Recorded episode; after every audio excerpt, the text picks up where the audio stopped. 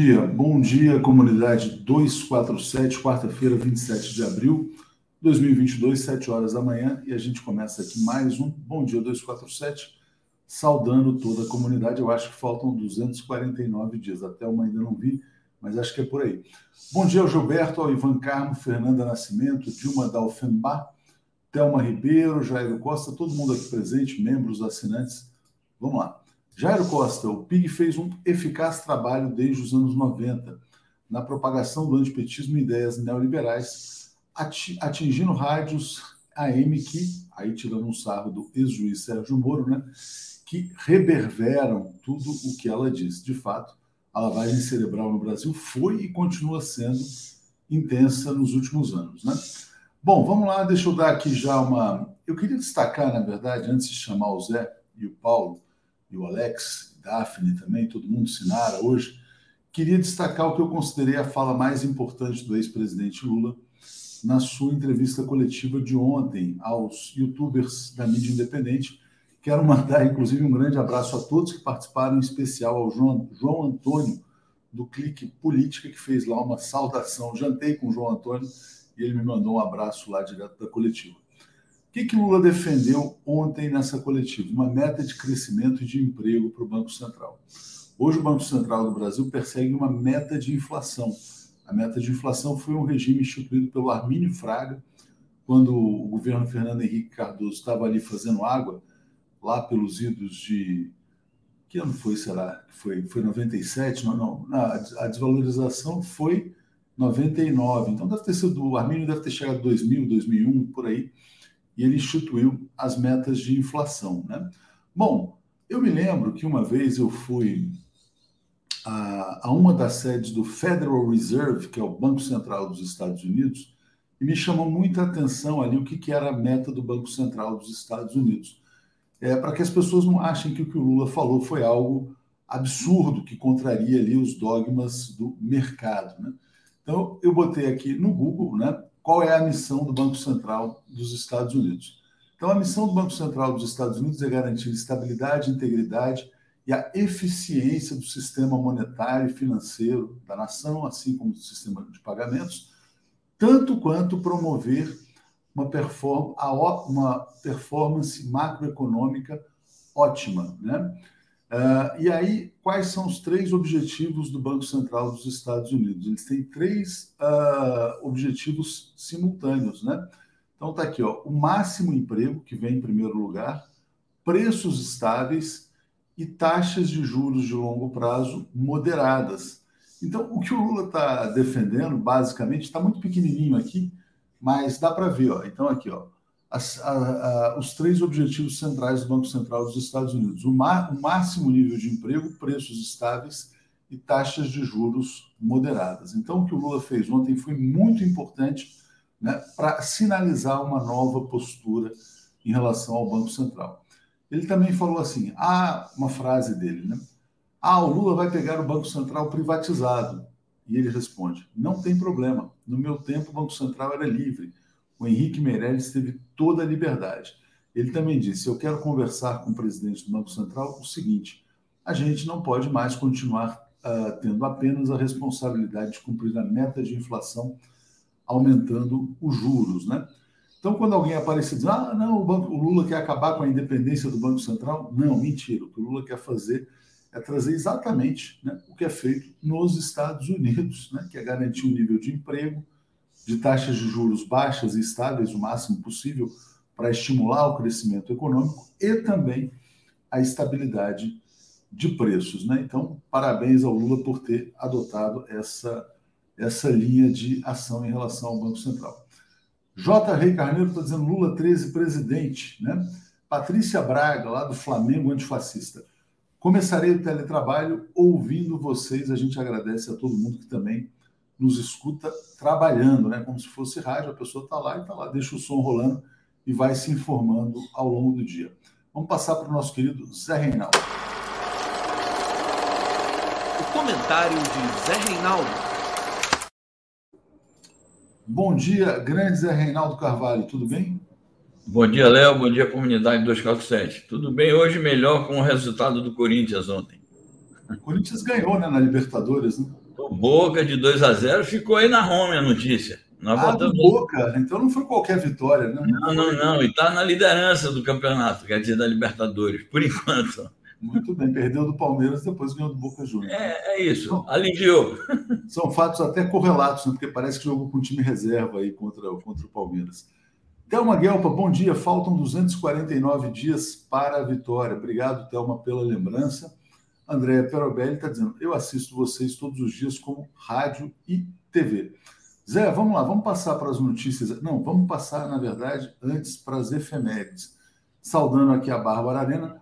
Parabéns, Léo, por destacar a futura postura de Lula em relação ao Banco Central. Isso sempre me chamou a atenção desde 97, foi quando eu fui aos Estados Unidos, trabalhava na revista Exame, foi, é, foi 97. E aí eu vi essa frase lá na sede do Banco Central, que legal, eles se preocupam com o emprego também, né? Não é só essa questão, não, a taxa de juros, a inflação. Então, você vê que eles não são trouxas, como, é, vamos dizer assim, os jornalistas da imprensa econômica tentam nos fazer ser, né? Zé Reinaldo, efemérides aqui desse dia 27 de abril. Muito bem. Esse debate aí sobre as funções do Banco Central vem da época, aqui no Brasil existe esse debate desde a época que você mencionou, dos anos 90, quando se, se começou a falar da independência do Banco Central, já se combatia essa ideia da, da independência e, ao mesmo tempo, se agregava que a, a meta do Banco Central não podia se restringir apenas a essas questões aí de meta de inflação, fatores macroeconômicos, a questão do emprego fundamental. Está de parabéns o Lula por repor a questão na atualidade. Bom, é, hoje é um dia, digamos, é, de uma memória triste, porque foi o dia em que morreu o grande teórico marxista, leninista Antônio Gramsci, uma figura destacadíssima na fundação do movimento comunista italiano. Ele é um dos fundadores do partido, foi um jornalista brilhante, foi filósofo, foi teórico da, da, das ciências políticas e inspira a luta daqueles que lutam pelo socialismo na Europa e no mundo até hoje. Bem, bem, bem importante essa lembrança. O pessoal me alertou aqui para o microfone, eu acho que eu estava com o microfone errado. A tendência é que agora esteja melhor. Deve ter melhorado. Ali Oliveira também está dizendo, também ouço, uh, trabalhando, raramente olho, interrompo para comentar. Obrigado aqui aí, a Lia.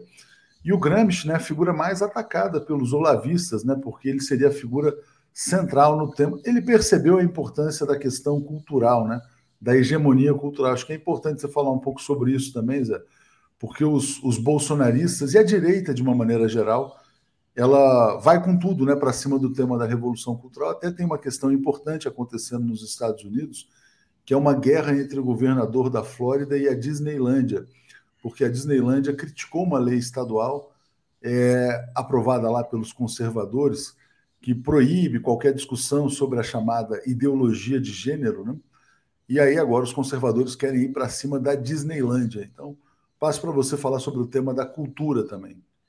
É, a luta cultural é importante, a luta de, de ideias, a luta para formar consciências, a luta para formar um pensamento majoritário ou hegemônico na sociedade, que é uma base fundamental para é, exercer o poder político. As experiências, quando o, o Gramsci formulou essas ideias, nós não tínhamos nem é, chegado na Segunda Guerra Mundial e a construção do socialismo na União Soviética estava, digamos assim, nos seus momentos iniciais. Ele morreu em 37. A Revolução Socialista tinha apenas 20 anos. Mas as experiências vividas ao longo do século XX é, e o fracasso que o socialismo obteve, a derrota que sofreu, deixou também essa lição, é, que essa questão da luta cultural e da luta de ideias e para formar um pensamento avançado, que hegemonize a sociedade, não é algo somente prévio à tomada do poder pelas forças progressistas. É também algo indispensável para o exercício do poder por essas forças quando ocorrem revoluções políticas.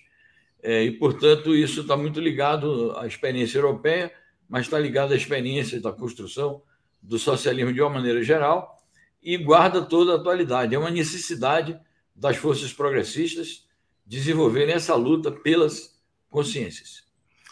É, exatamente. Eu estou deixando aqui esse comentário do Cal, guerras cultural e híbrida, né? A gente vai falar sobre esse tema tem um importante alerta feito pela China sobre o risco de novas guerras híbridas aí pelo mundo.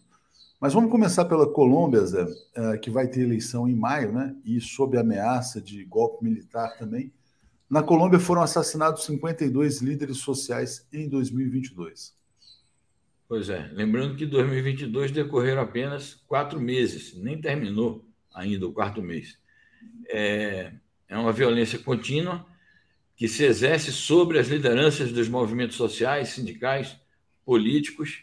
É uma forma do governo colombiano é, anular um dos efeitos mais importantes dos acordos de paz, que diz respeito exatamente à, à anistia, de uma maneira geral, do, daqueles que pegarem armas e querem se inserir ou se reinserir na sociedade, é, é desenvolvendo ações no âmbito da sociedade civil, dos movimentos é, políticos e sociais, como lideranças sociais. Além disso, é uma prática recorrente do poder político na Colômbia criminalizar a luta social. Então, o resultado é esse: são centenas de lideranças mortas a cada ano. Nesse ano, chegamos já a 52 líderes assassinados. E isto, às vésperas de uma eleição presidencial, é, é uma denúncia, uma ata de acusação a esse tipo de poder político que temos na Colômbia. A notícia dá conta também dos esforços que estão sendo desprendidos ali é, por defensores dos direitos humanos. Aliás, entre essas lideranças, há defensores dos direitos humanos que são assassinados. Então, os defensores dos direitos humanos estão pleiteando e dando passos avançados nesse sentido é a criação de um observatório de direitos humanos, exatamente para é, através da denúncia, ver se é possível coibir essa prática do Estado reacionário colombiano. Muito importante. Estou destacando aqui, Zé, esse comentário da Maria Perpétua sobre a importância dos deputados federais, porque eu acho que esse foi um dos pontos mais importantes da entrevista do ex-presidente Lula no dia de ontem aos youtubers, né? Bom, vou passar aqui para a notícia da Rússia, importante, importantíssima até, é a Rússia suspendendo fornecimento de gás para a Bulgária e para a Polônia. Por quê? Porque esses dois países se recusam é, a pagar em rublos. Então, passo para você comentar. E outros países da Europa estão preocupados. Eu vou trazer já a preocupação na França também. Diga lá, Zé. É, preocupação na França, preocupação na Alemanha. É, eu diria mesmo que o poder na Alemanha está dividido em relação a essa questão é, sobre a, a, o perigo que o país corre com, essas, com essa adesão é, da Alemanha às sanções à Rússia. E, portanto, o perigo de, de a Rússia também é, promover a suspensão do fornecimento de gás. Este movimento que a Rússia faz em relação à Bulgária e à Polônia tem também um sentido político muito acentuado, porque são países, principalmente a Polônia, que se comportam como países hostis à Rússia. E a Rússia, portanto, é, naturalmente, como o Ocidente e esses países estão usando as sanções como arma política, que na verdade isso é uma arma política contra a Rússia, a Rússia também está usando o seu gás e a sua capacidade de é, criar problema para esses países como arma política para dizer a eles que não é negócio ser hostil à Rússia nesse quadro de agravamento das situações do conflito que nós estamos vivendo. Pode ser que isso sirva como uma lição assim exemplar para outros países ali da região e isso ajude a neutralizar é, essas tendências à aliança desses países com os Estados Unidos e a União Europeia. Você colocou muito bem, né, Zé? Porque a, a, os países ocidentais falam ah, a Rússia está usando a energia como arma econômica. Fato. Mas o Ocidente também está usando as sanções como arma econômica contra a Rússia. Né? Vanessa Polano está dizendo: bom dia, 247, melhor TV informação todos os dias, obrigado. Bom dia, aqui a Maristela Zancan está dizendo. É, site do Lula tem pacote de stickers para baixar muito bons, especialmente os que falam de fake news, os que ressaltam o amor sobre o ódio. Importante, a gente vai falar também sobre mudança na comunicação do ex-presidente Lula. Provavelmente o coordenador da comunicação será o Edinho Silva, prefeito de Araraquara, que pode se licenciar é, para tocar essa missão, né? Bom, então aqui, ó, a capa do Le Monde é essa aqui, Zé. Como a França poderá reagir se ficar sem o gás russo? preocupação generalizada na Europa, Zé. É isso. E veja que essa notícia aparece em destaque num dos principais veículos da imprensa francesa, poucos dias depois do, da, da, reeleição do presidente Emmanuel Macron, é, em, em, cuja campanha eleitoral essa questão esteve muito presente, esteve presente nos debates políticos, e essa preocupação foi explicitada por largos setores da população. Ele próprio também, naturalmente, deve estar preocupado com isso, e em seguida nós vamos comentar aqui é, notícias que a, a, China circulou a respeito é, da necessidade da Europa manter uma posição mais independente em relação aos Estados Unidos, porque o prejuízo é dela, União Europeia, e deles, países europeus, e não dos Estados Unidos, que estão lucrando com a crise e com esse problema das sanções e da venda de armas. É, o Paulo Nogueira Batista Júnior, Zé, ele me concedeu uma entrevista, ele falou o seguinte: os Estados Unidos hoje fazem uma guerra por dupla procuração é, contra a Rússia. Então, enquanto a Ucrânia faz a guerra militar, os europeus fazem a guerra econômica, né? Porque pagam o preço da guerra econômica nessa questão da energia, porque são muito dependentes. Bom, então vamos trazer aqui essa notícia aqui da mídia chinesa alertando: Europa precisa se tornar independente do ponto de vista estratégico. Diga lá, Zé. Eu acho que essa notícia tem uma importância capital, porque é, este fenômeno faz parte é, dos grandes acontecimentos mundiais da atualidade e das grandes mudanças que estão sendo processadas na geopolítica, é, que é essa questão da emergência de um mundo multipolar. E a União Europeia, por mais conservadora, neoliberal que seja, e mesmo militarista, e mesmo em muitos momentos, principalmente agora uma força aliada dos Estados Unidos, ela não deixa de ser um polo importante na disputa pelo poder mundial. E, portanto, a China leva muito em conta isso e faz uma é, tem um comportamento tático em relação à Europa que é no sentido de primeiro adverti-la de que a aliança incondicional com os Estados Unidos é em prejuízo da Europa e que, portanto, é, seria melhor para a Europa desempenhar um papel independente. Na medida que a China faz isso, ela está desempenhando esforços, desenvolvendo esforços para deslocar este polo, que é um polo da disputa do poder mundial, do eixo estadunidense. E se não trazer esse polo para ser aliado à China, mas pelo menos é, ser um, um setor da, da disputa pela hegemonia mundial que não esteja a serviço de uma política abertamente inimiga da China, que é como os Estados Unidos se comportam hoje. Claro que a China, nessa questão, ela se vale é, das vantagens dos acordos comerciais e dos investimentos diretos que tem com a Europa. Então, isso também é, é um fator que pode ser, sim, usado politicamente em favor da multipolaridade. Luiz Pergosa está dizendo: a Europa está massacrando o seu povo para sustentar os Estados Unidos e o Brasil, idem, né? Bom, a gente falou da China, Zé, tem um alerta importantíssimo, né, que eu vou botar aqui já na tela, que é o governo chinês alertando para o risco de revoluções coloridas na Ásia Central.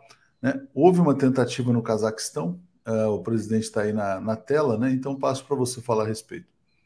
É, a notícia ganha importância porque a, as declarações vêm do ministro da Defesa é, da China em contato com as autoridades cazaques. Isso é, traz de volta um debate que ficou silenciado quando ocorreu aquela movimentação no Cazaquistão há cerca de três meses, em que, na minha opinião, tal como agora ocorre uma incompreensão em relação às questões da OTAN em setores progressistas, Naquela ocasião, tinha muita gente que dizia: não, mas o poder do, do Cazaquistão é reacionário, é uma ditadura, são antissocialistas, são anticomunistas e tal. Não vendo o que é que estava no, no fundo da questão, no pano de fundo da questão. E o que estava no pano de fundo da questão cazaque e ainda está, foi colocado, descoberto de novo agora pela China, com este alerta. O que está em questão é isso. Há uma tentativa de fazer mais uma revolução colorida, entre aspas, na Ásia Central. Isso é um perigo para a própria região da Ásia Central, para a Rússia, porque o, o Cazaquistão é um, é um país ex-soviético que faz parte, de alguma maneira, do entorno é, da Rússia é, e traz perigos enormes para a China, por conta também da, da, da proximidade geográfica. É um alerta muito importante porque nessa questão da luta por um mundo multipolar versus o mundo unipolar, os Estados Unidos estão atuando em várias frentes. Não Inclusive no Brasil. Inclusive no Brasil, onde está a subsecretária Victoria Nuland nessa semana. Exato. Está se realizando esse é, diálogo estratégico Brasil-Estados Unidos. Então, os Estados Unidos estão atuando em vários polos, estão realizando provocações ali em Taiwan, realizam provocações na região do Indo-Pacífico, dizem que querem construir uma, uma, uma mini OTAN nessa região do, do Indo-Pacífico e aí na Ásia Central. Então, é uma, é uma atuação multidimensional por parte dos Estados Unidos. E é preciso que as forças que têm peso no cenário internacional façam alertas como este, que a China está fazendo a partir do caso específico do Cazaquistão e da Ásia Central. Sônia Regina está dizendo vergonhosa a posição da União Europeia em relação ao conflito da Rússia com a Ucrânia. Muitas pessoas colocam isso, né? Que é uma posição de total submissão.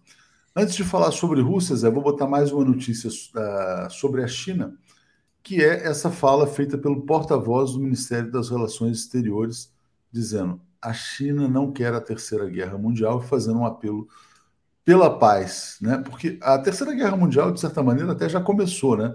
Uh, ainda que numa fase de preparativos. Mais passo para você. É exatamente isso. Há muitos analistas que encaram a, o episódio em curso na Ucrânia como um, um primeiro passo, um início de um conflito mais generalizado. Esta declaração da chancelaria chinesa, na minha opinião, tem duas, duas direções, dois endereços.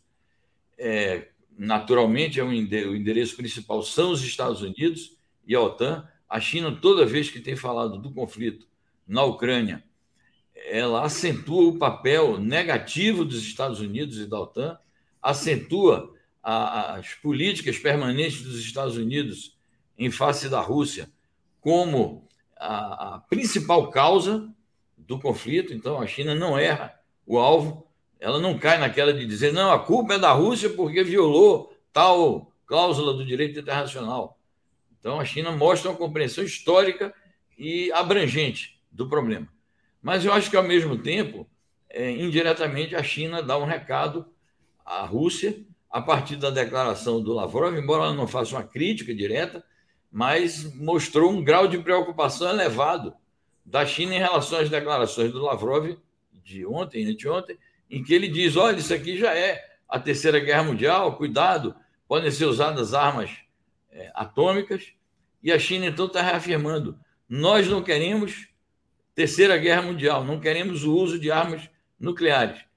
E isso tem um lado muito positivo, na minha opinião, porque tudo indica que a China está vivamente empenhada. Eu acho que ela está agindo ao seu estilo, com sua é, discrição habitual, com sua habilidade política habitual, está agindo no sentido de ver como é, constrói os termos para um cessar-fogo ou um acordo de paz. Oxalá dê resultado. Zoraia Vargas, Victoria Nuland veio garantir apoio a Bolsonaro, mas ele tem que desistir dos fertilizantes russos. É possível. Zé, antes de mostrar uma notícia sobre a Rússia, eu quero botar uma que acabou de entrar aqui na agência Reuters. Importante. A partir de documentos oficiais do governo russo, a Rússia está projetando uma queda do PIB de 12,4% do PIB. Por mais que a Rússia tenha conseguido, de certa maneira, resistir né, a moeda se fortaleceu por conta dessa questão da venda de energia em rublos, o efeito econômico das sanções e de uma, de uma guerra é muito acentuado. Então, queda de 12,4% do PIB previsto para esse ano de 2022. E aí vou botar mais uma matéria da Rússia, que é essa aqui, da chancelaria dizendo: potências ocidentais organizam um carrossel infernal para entregar armas à Ucrânia. Eu acho que essa é a principal notícia é, sobre a guerra na Ucrânia, gerada ontem, porque foi um, um acontecimento que a imprensa deu um destaque, é, tipo assim, não, porque a Rússia está isolada, é mais uma demonstração de que a Rússia está isolada. Esse foi o tom é, da reunião de autoridades da União Europeia, da OTAN, dos Estados Unidos, numa base militar da Alemanha. Nós comentamos aqui ontem que ia ter essa reunião numa base militar da, da Alemanha, é, na qual a Alemanha ia anunciar a sua participação direta também no fornecimento de tanques e outros armamentos pesados à Ucrânia. Então, eles fizeram ali a, a reunião e fizeram anúncios de mais ajuda militar, ou seja, acentuaram esse aspecto para o qual Lavrov chamou a atenção, que eles estão militarizando a ultrance a situação, as tensões ali na, no leste da Europa, provocando uma generalização do conflito. Então, a porta-voz da chancelaria russa diz: é um carrossel infernal. Eu me lembrei aqui de uma frase do Thomas Mann, aquele livro dele, A Montanha Mágica, ele se referindo à Primeira Guerra Mundial, que ele dizia: é o festim macabro da morte. E parece que é isso que as, as potências ocidentais estão fazendo. Chamou atenção também, nessa reunião de ontem, que o Lloyd Austin, que é o secretário da Defesa dos Estados Unidos, chefe do Pentágono, ele disse: é, Ucrânia, por favor, vocês já estão liberados, já podem, já podem pedir de novo ingresso na OTAN. Ou seja, é uma provocação aberta, é um chamamento aberto a uma guerra direta com a Rússia. Então, os perigos são reais de um alastramento do conflito. É, e importante também, o Tony Blinken, o secretário de Estado, fez um depoimento, no, prestou um depoimento no Congresso dos Estados Unidos, foi questionado sobre essa questão da OTAN.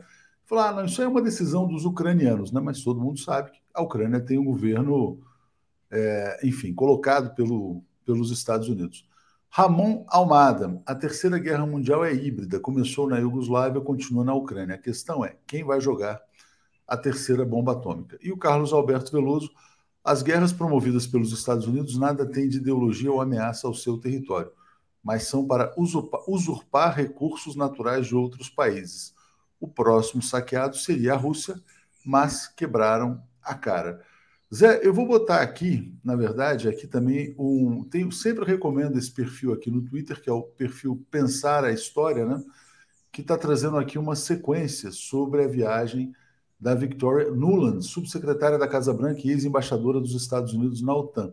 Bom, ela teve uma reunião com jovens políticos brasileiros. Né? Ele, o perfil lembra que ela articulou o golpe de 2014 na Ucrânia, que derrubou o Viktor Yanukovych. Então, aqui seriam novos líderes brasileiros. Esse encontro provavelmente. Como, aqui está com toda a pinta de Brasília, deve ter sido na residência do embaixador dos Estados Unidos, em Brasília. Né? Ah, então tem aqui cenas desse encontro. Da, é, isso aqui certamente é Brasília e é a residência da Embaixada dos Estados Unidos.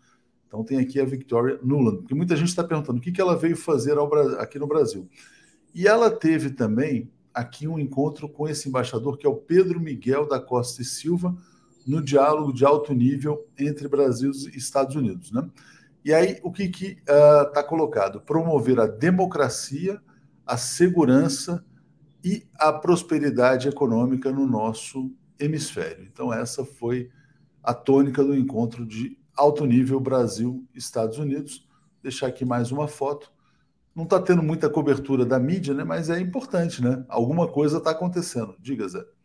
Sem dúvida, e não está tendo é, cobertura da mídia, nem destaque. Hoje de manhã cedo eu visitei o site do Itamaraty e tem destaque para muitas outras coisas, né? visitas que o, o chanceler tem recebido inclusive do, do chanceler turco, e não tinha nada ainda sobre esse, esse diálogo, que é um diálogo importante, é um diálogo que ocorre, não é uma, uma coisa extraordinária, é um, é um diálogo que ocorre, é um, é um mecanismo institucionalizado nas relações bilaterais. A única notícia que se destacou na mídia, é, mas mesmo assim pouco, foi a declaração que ela fez em favor é, do sistema eleitoral brasileiro, dizendo não, é um sistema credenciado e tal. Isso deve ter aborrecido um pouco aí o, o Bolsonaro, né? porque é uma espécie de aval à urna eletrônica ao sistema eleitoral brasileiro. Mas é isso, esse é, preocupa essa questão de dizer que está é, se reunindo com jovens políticos, que é uma tentativa aberta de cooptação, né? É, isso me faz lembrar aquelas políticas do Lehman, né, esse homem mais rico do Brasil, que pagou cursos no exterior para uma série de políticos aí, é, centristas, de direita e de centro-esquerda, mandou o pessoal fazer cursos de formação de quadros políticos. Então, isso é uma tentativa de cooptação de jovens para fazer a política americana no Brasil. E essas ideias que ela defende de promover a democracia, a segurança hemisférica, a prosperidade e tal, isso é uma plataforma, digamos, geral que os Estados Unidos têm para as relações hemisféricas. No caso, as relações bilaterais com o Brasil jogam, claro, nessas relações hemisféricas, o papel central pelo peso que tem o Brasil e, claro, os Estados Unidos também, os dois maiores países da região.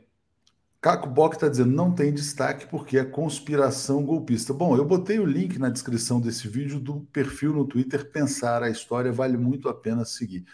É, Zé Reinaldo, programa de hoje, 10 horas da manhã, com o professor Lejane Miran.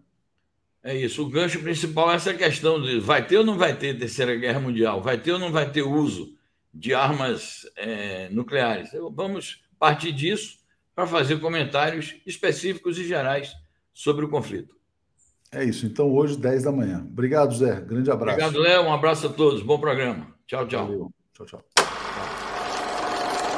Alex Sonic e Paulo Moreira Leite. Bom dia, Paulo. Bom dia, Alex. Tudo bem? Bom dia. Tudo bem? Tudo bem, Alex? Tudo bem, Atushi? Bom Olá. dia a todos e todas.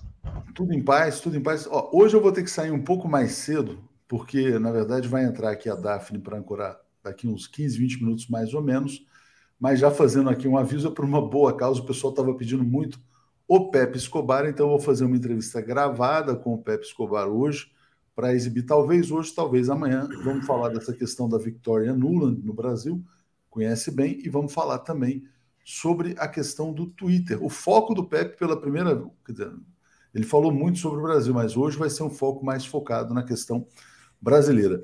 Então, bom dia aqui a Valéria, bom tempo, chegando como assinante, muito bom, agradeço demais.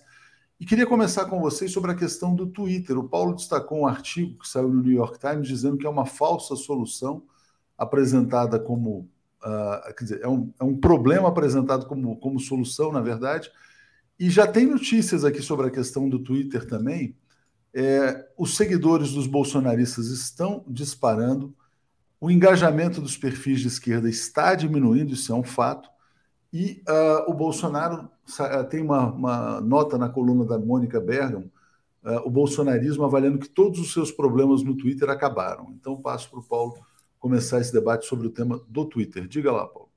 Olha, é uma discussão realmente importante, porque nós estamos falando assim de uma rede social importantíssima, muito influente, não só assim nesses próximos meses, nesse próximo período, nos quais assim uh, uh, nós vamos ter a eleição no Brasil, mas para o futuro.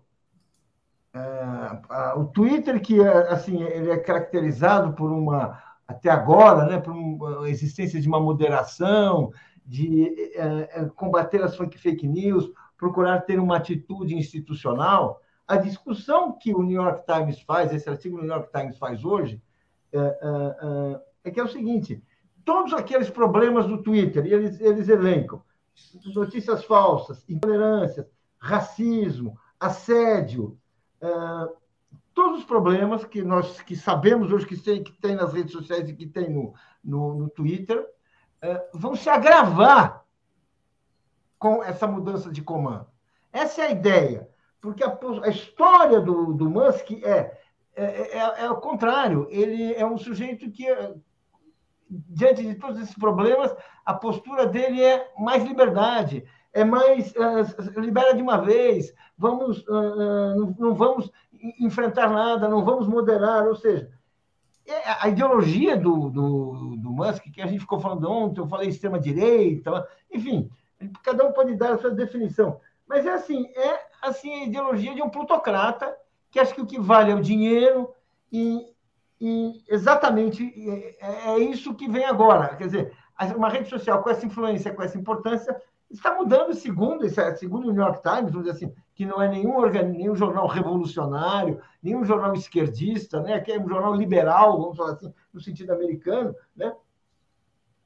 Ah, ah, está dizendo que o Twitter vai mudar, está apontando a preocupação que o, que o, que o, que o Twitter se, uh, se, se tornar um instrumento de opressão, de mentira, de preconceito, ou seja, um instrumento daquilo que nós chamamos fascismo. podemos dar outro nome, mas é isso aí. Essa é, é essa análise do New York Times. O Globo é, mais, faz um editorial também, é, mais ou menos nesse sentido, mais, mais centrado, mais, mais, mais assim, menos conclusivo, mas esse artigo que tem no New York Times, que eu aconselho todo mundo a ler, saiu no Globo, uh, uh, para refletir, pensar, porque realmente estamos vendo uma mudança que não é uma pequena mudança na, na situação mundial e que no Brasil vai ter muita importância, seja na eleição, seja depois da eleição. Porque você tem um veículo com esse alcance, uh, dominado por um pensamento manipulador, autoritário, né? Vai ser um elemento de distúrbio, de turbulência no caso do Lula ser novo presidente, ou seja, vai ser, se não tiver, se não atuar agora, vai atuar, vai sabotar um possível governo Lula a partir do ano que vem. Bem, é isso, que eu acho que é uma coisa que realmente temos que pensar aí, porque esse artigo mostra muito bem o que, que é e nós sabemos muito bem. É isso aí.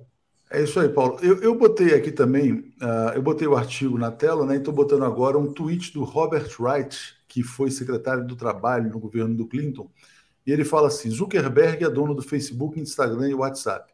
Jeff Bezos é dono do Washington Post. Elon Musk é dono do Twitter. Quando multibilionários assumem o controle de nossas plataformas de comunicação mais vitais, não é uma vitória para a liberdade de expressão, é uma vitória para a oligarquia. Está colocando. Alex, passo para você comentar sobre esse tema e a gente já já muda de assunto. Diga lá, Alex. É, bom, é, é, o, o, Twitter é o, é, o, é o maior jornal do mundo, né? É o jornal dos jornais. O jornal onde estão todos os jornais, e não só jornais, estão todos os meios de comunicação. Estão as TVs, estão. É o maior jornal do mundo. Né? Ele é muito menor do que o Facebook, por exemplo. Né? Ele tem 200 milhões de, de, de usuários e o Facebook tem cinco vezes isso né? passa, passa, passa de um bilhão. O passa Twitter, de dois, Alex. O Facebook tem é, dois, bilhões, de dois. dois bilhões e pouco.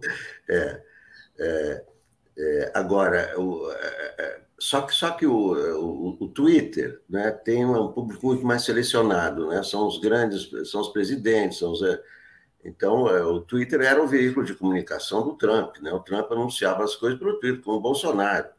Você vai no Twitter, está lá Bolsonaro. Bom dia, boa tarde, boa noite, fiz isso, fiz aquilo. Então, é o, é, não é, o Twitter é o, é o porta-voz do. do né? Isso que o Elon Musk chama de liberdade, por que, que ele fala em liberdade? Porque quanto menos restrição, maior o número de usuários. É um negócio, né? Quanto mais usuários, ele, ele comprou o Twitter para ficar mais rico, né? não para ficar mais pobre. Então, ele precisa de, de mais usuários. Quando você diz não vou limitar, evidentemente que o seu público aumenta. Né? Porque quando você media, você restringe o público. Então, é, é, é a primeira coisa. Agora, é, é, é essa, essa praga dos robôs, por que, que eh, aumentaram os seguidores do Bolsonaro? São robôs, né?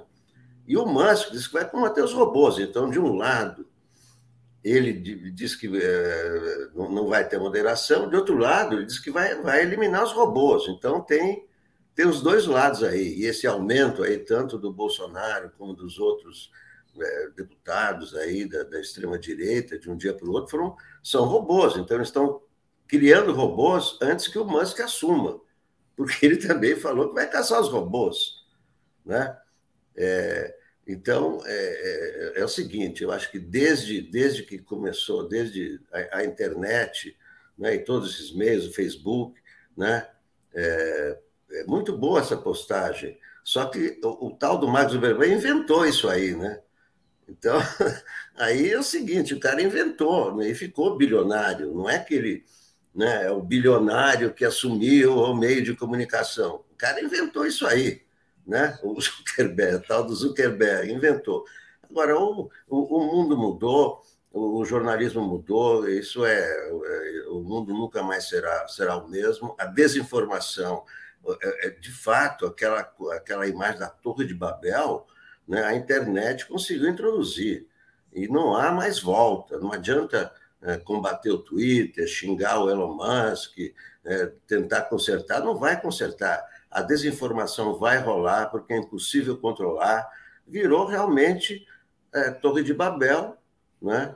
terra de ninguém, E isso aí tem, ah, tem os controles, não sei o quê. Claro, você pode ir à justiça e depois reclamar, mas as calúnias vão rolar, né? tudo isso vai rolar com Elon Musk, sem Elon Musk, com Mark Zuckerberg, sem Mark Zuckerberg.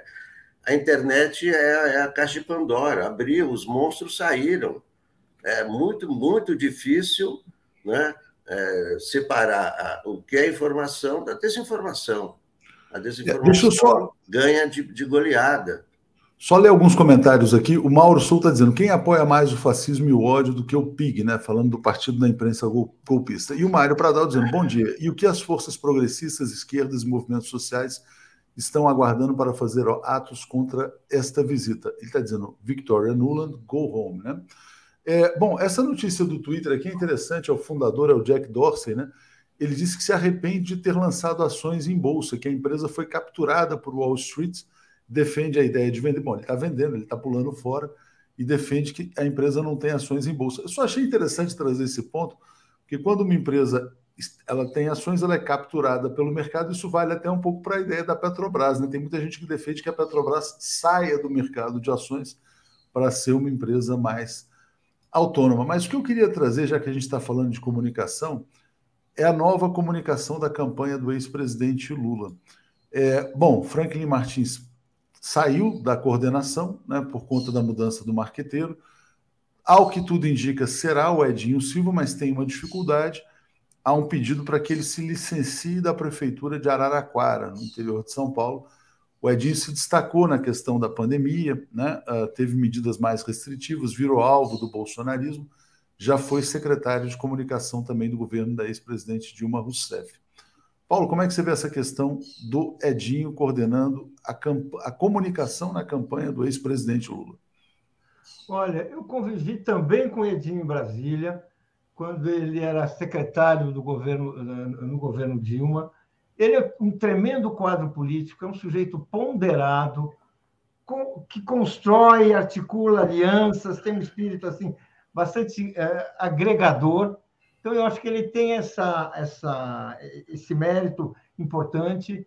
Uh, agora, isso ali, vamos dizer assim, para o, no governo Lula, eu acho que e, e numa, na campanha vai ser, é, é, muito importante também. Ele também é um sujeito que tem clareza sobre as funções de comunicação, sobre, sobre isso não há, não há dúvida nenhuma. Agora, ele tem uma questão, ele é um sujeito que tem uma vida, uma vida própria na política. Ele é prefeito de Araraquara, ele tem uma, ele tem uma dedicação à cidade, tem, ele, ele, ele é um prefeito vitorioso, no sentido de que o, o combate à Covid em Araraquara foi muito importante. Então, eu compreendo essa, essa, essa hesitação dele, porque ele é um sujeito que tem uma história também. Então, ele, ele tem esses méritos, tem essa competência, é, é, é, é bastante.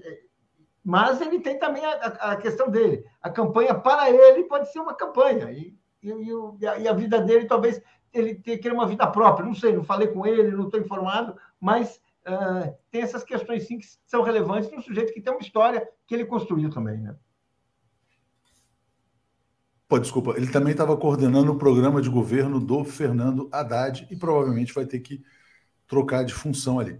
Alex, uh, você ontem comentou essa questão como né, time de futebol levou um gol, tal, troca o técnico, mas tem uma declaração do Mercadante aqui sobre o Franklin Martins ele fala: espero que Franklin continue na campanha. Mas tem uma mudança, né? É evidente. Ele falou assim: Franklin é um excelente profissional, grande jornalista, deu muita contribuição no governo e na campanha. É um grande analista político, nós esperamos que ele continue. Eu, particularmente, acho que ele pode contribuir muito com a nossa campanha. Vamos aguardar. Claramente, o Franklin Martins deve estar magoado com essa mudança, chateado, incomodado, enfim, mas dá um apelo aí para que ele permaneça. Diga lá, Alex. Olha, o que eu, o que eu acho que é, é, é, mais importante nessa questão é que tu, tudo bem, o Lula está em primeiro lugar e etc. Só que é, a, a, questão a ser resolvida, nem sei se vai dar tempo, é a questão das redes sociais, porque a eleição vai ser resolvida nas redes sociais. Né? 2018 já foi assim, a gente até ficava assim, bom, será, será, mas agora é fato. Agora é fato, as batalhas, as narrativas estão todas nas redes sociais. E é isso que, que a comunicação do Lula tem que atuar. É aí que ela tem que atuar. Não sei se o Edinho, eu não vou não vou cogitar, vou falar em nomes, no, no, é, mas é, o, o, fulcro, o foco principal da campanha hoje está nas redes sociais. Quer dizer, é, primeiro que tem que ter criatividade, segundo tem que ter emoção e tem que dominar esse mundo, que é um mundo totalmente novo em que o Bolsonaro está dando de goleada. Então, esse é, esse é o fato para a mudança. Não é a mudança assim de simpatia ou antipatia, e, etc. Você, você muda para que o Lula disse claramente ontem: eu quero ganhar. O Lula entra na eleição para ganhar. Então, para ganhar, não, não tem. É, é como o time: o time não está ganhando, está empatando, tem que trocar o técnico. Então, é, é, eu, eu acho que aí é que está. Você pega os seguidores, né?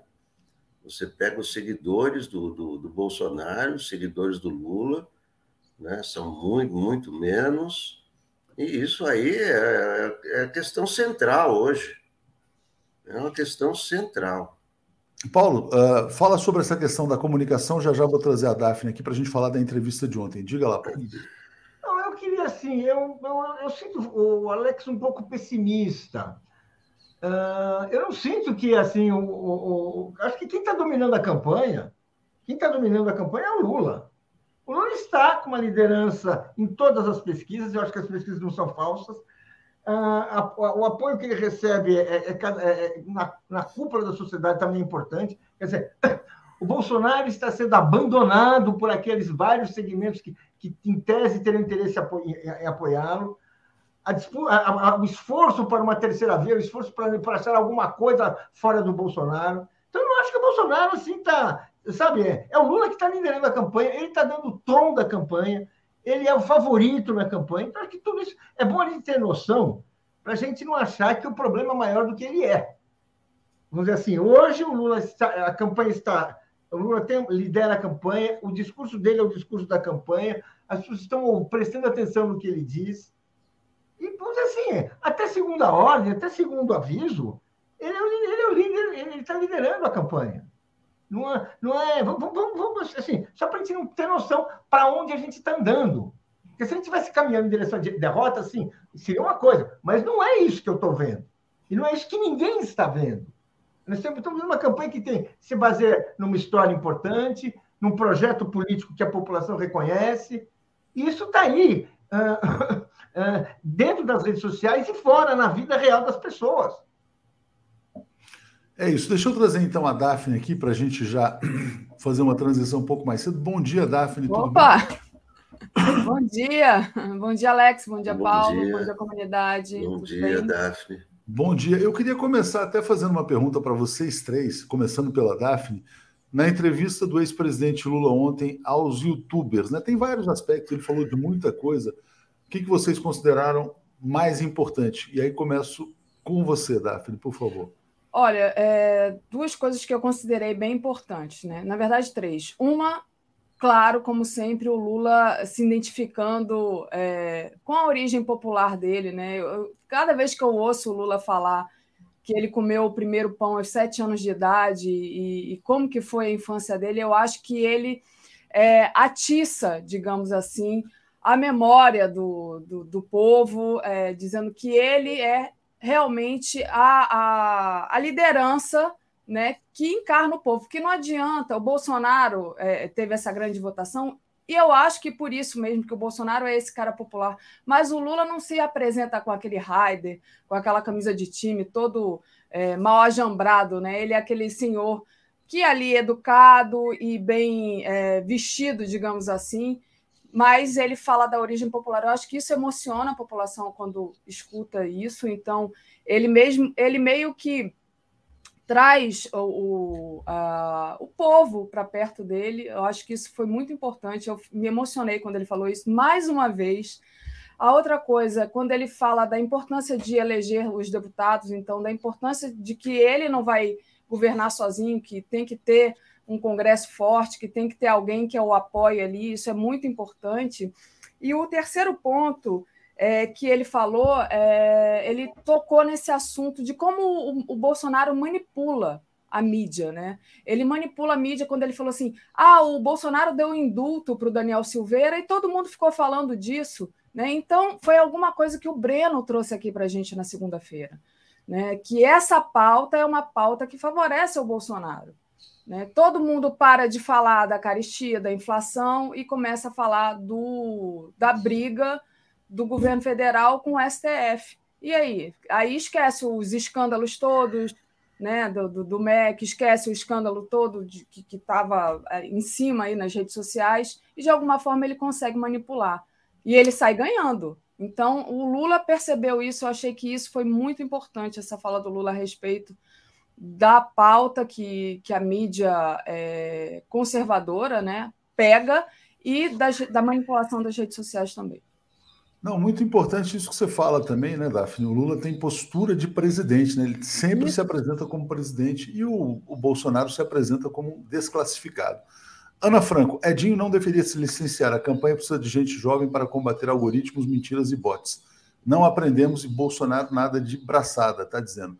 Júlio César, a declaração da vitória Lula reforça a desconfiança no sistema eleitoral e alimenta o bolsonarismo. E Léo Fernandes dizendo que o poder econômico não pode sobrepor a soberania.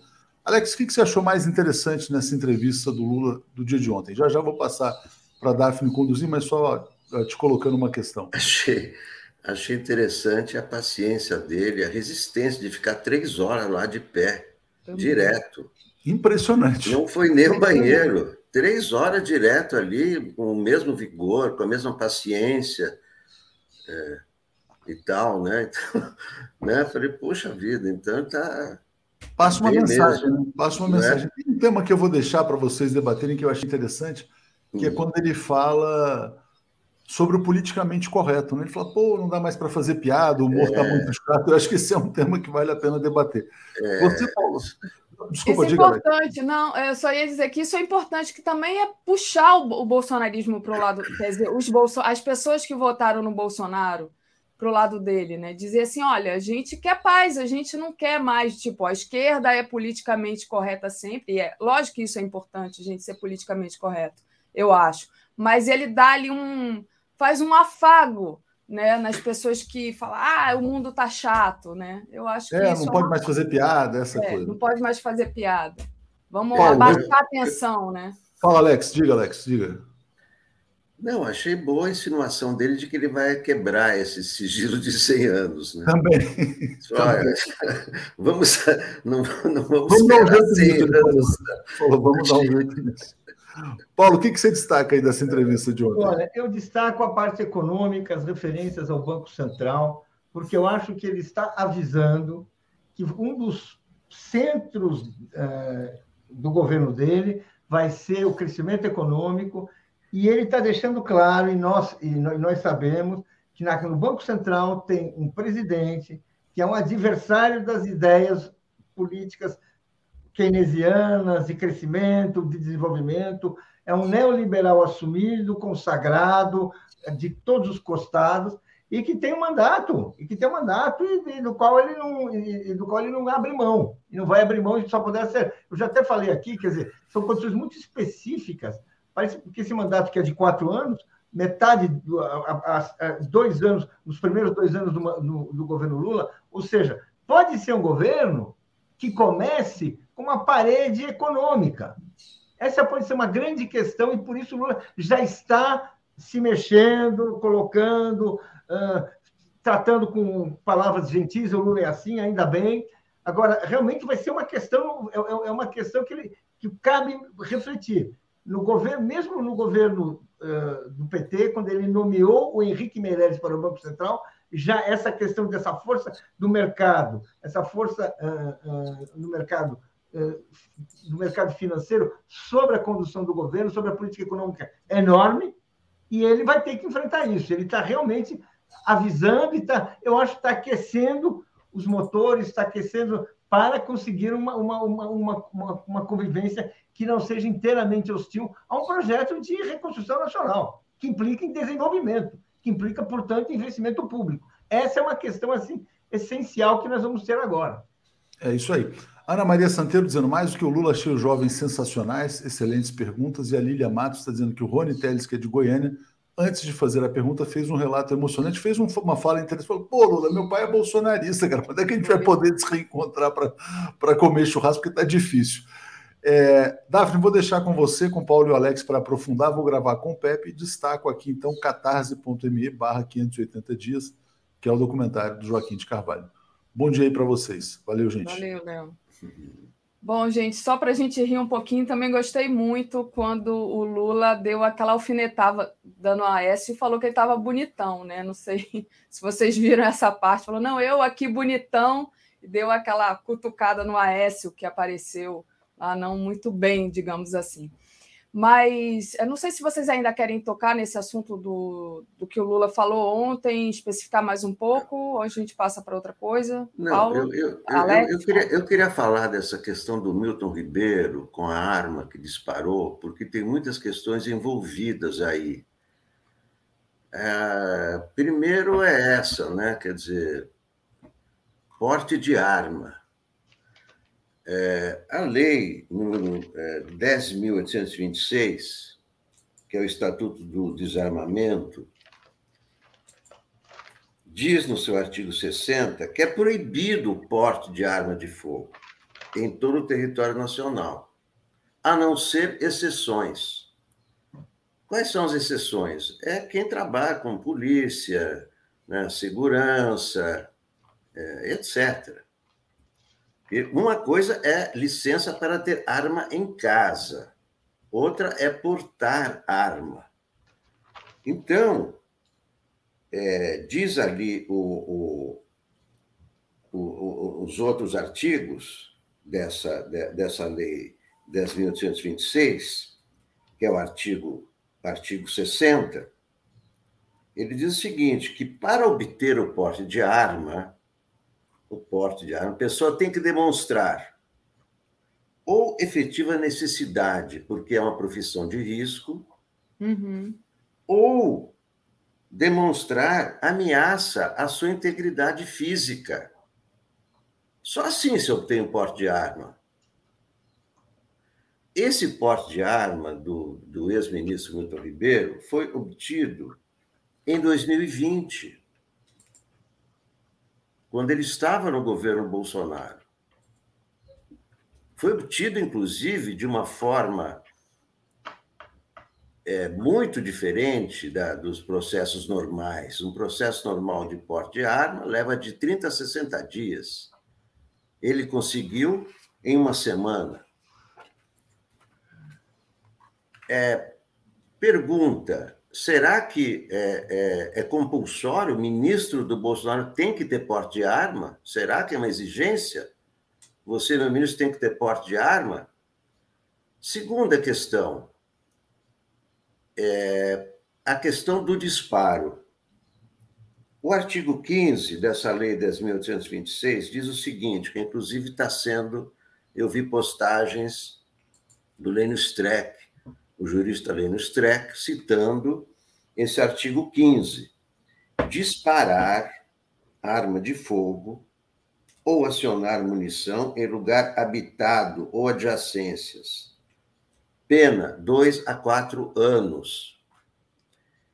Dispa Agora, tem uma, uma, uma questão semântica aí que é a seguinte: o disparo acidental não, não se enquadra nesse artigo 15. Fala em disparar. Né? Disparar supõe que seja disparar voluntariamente.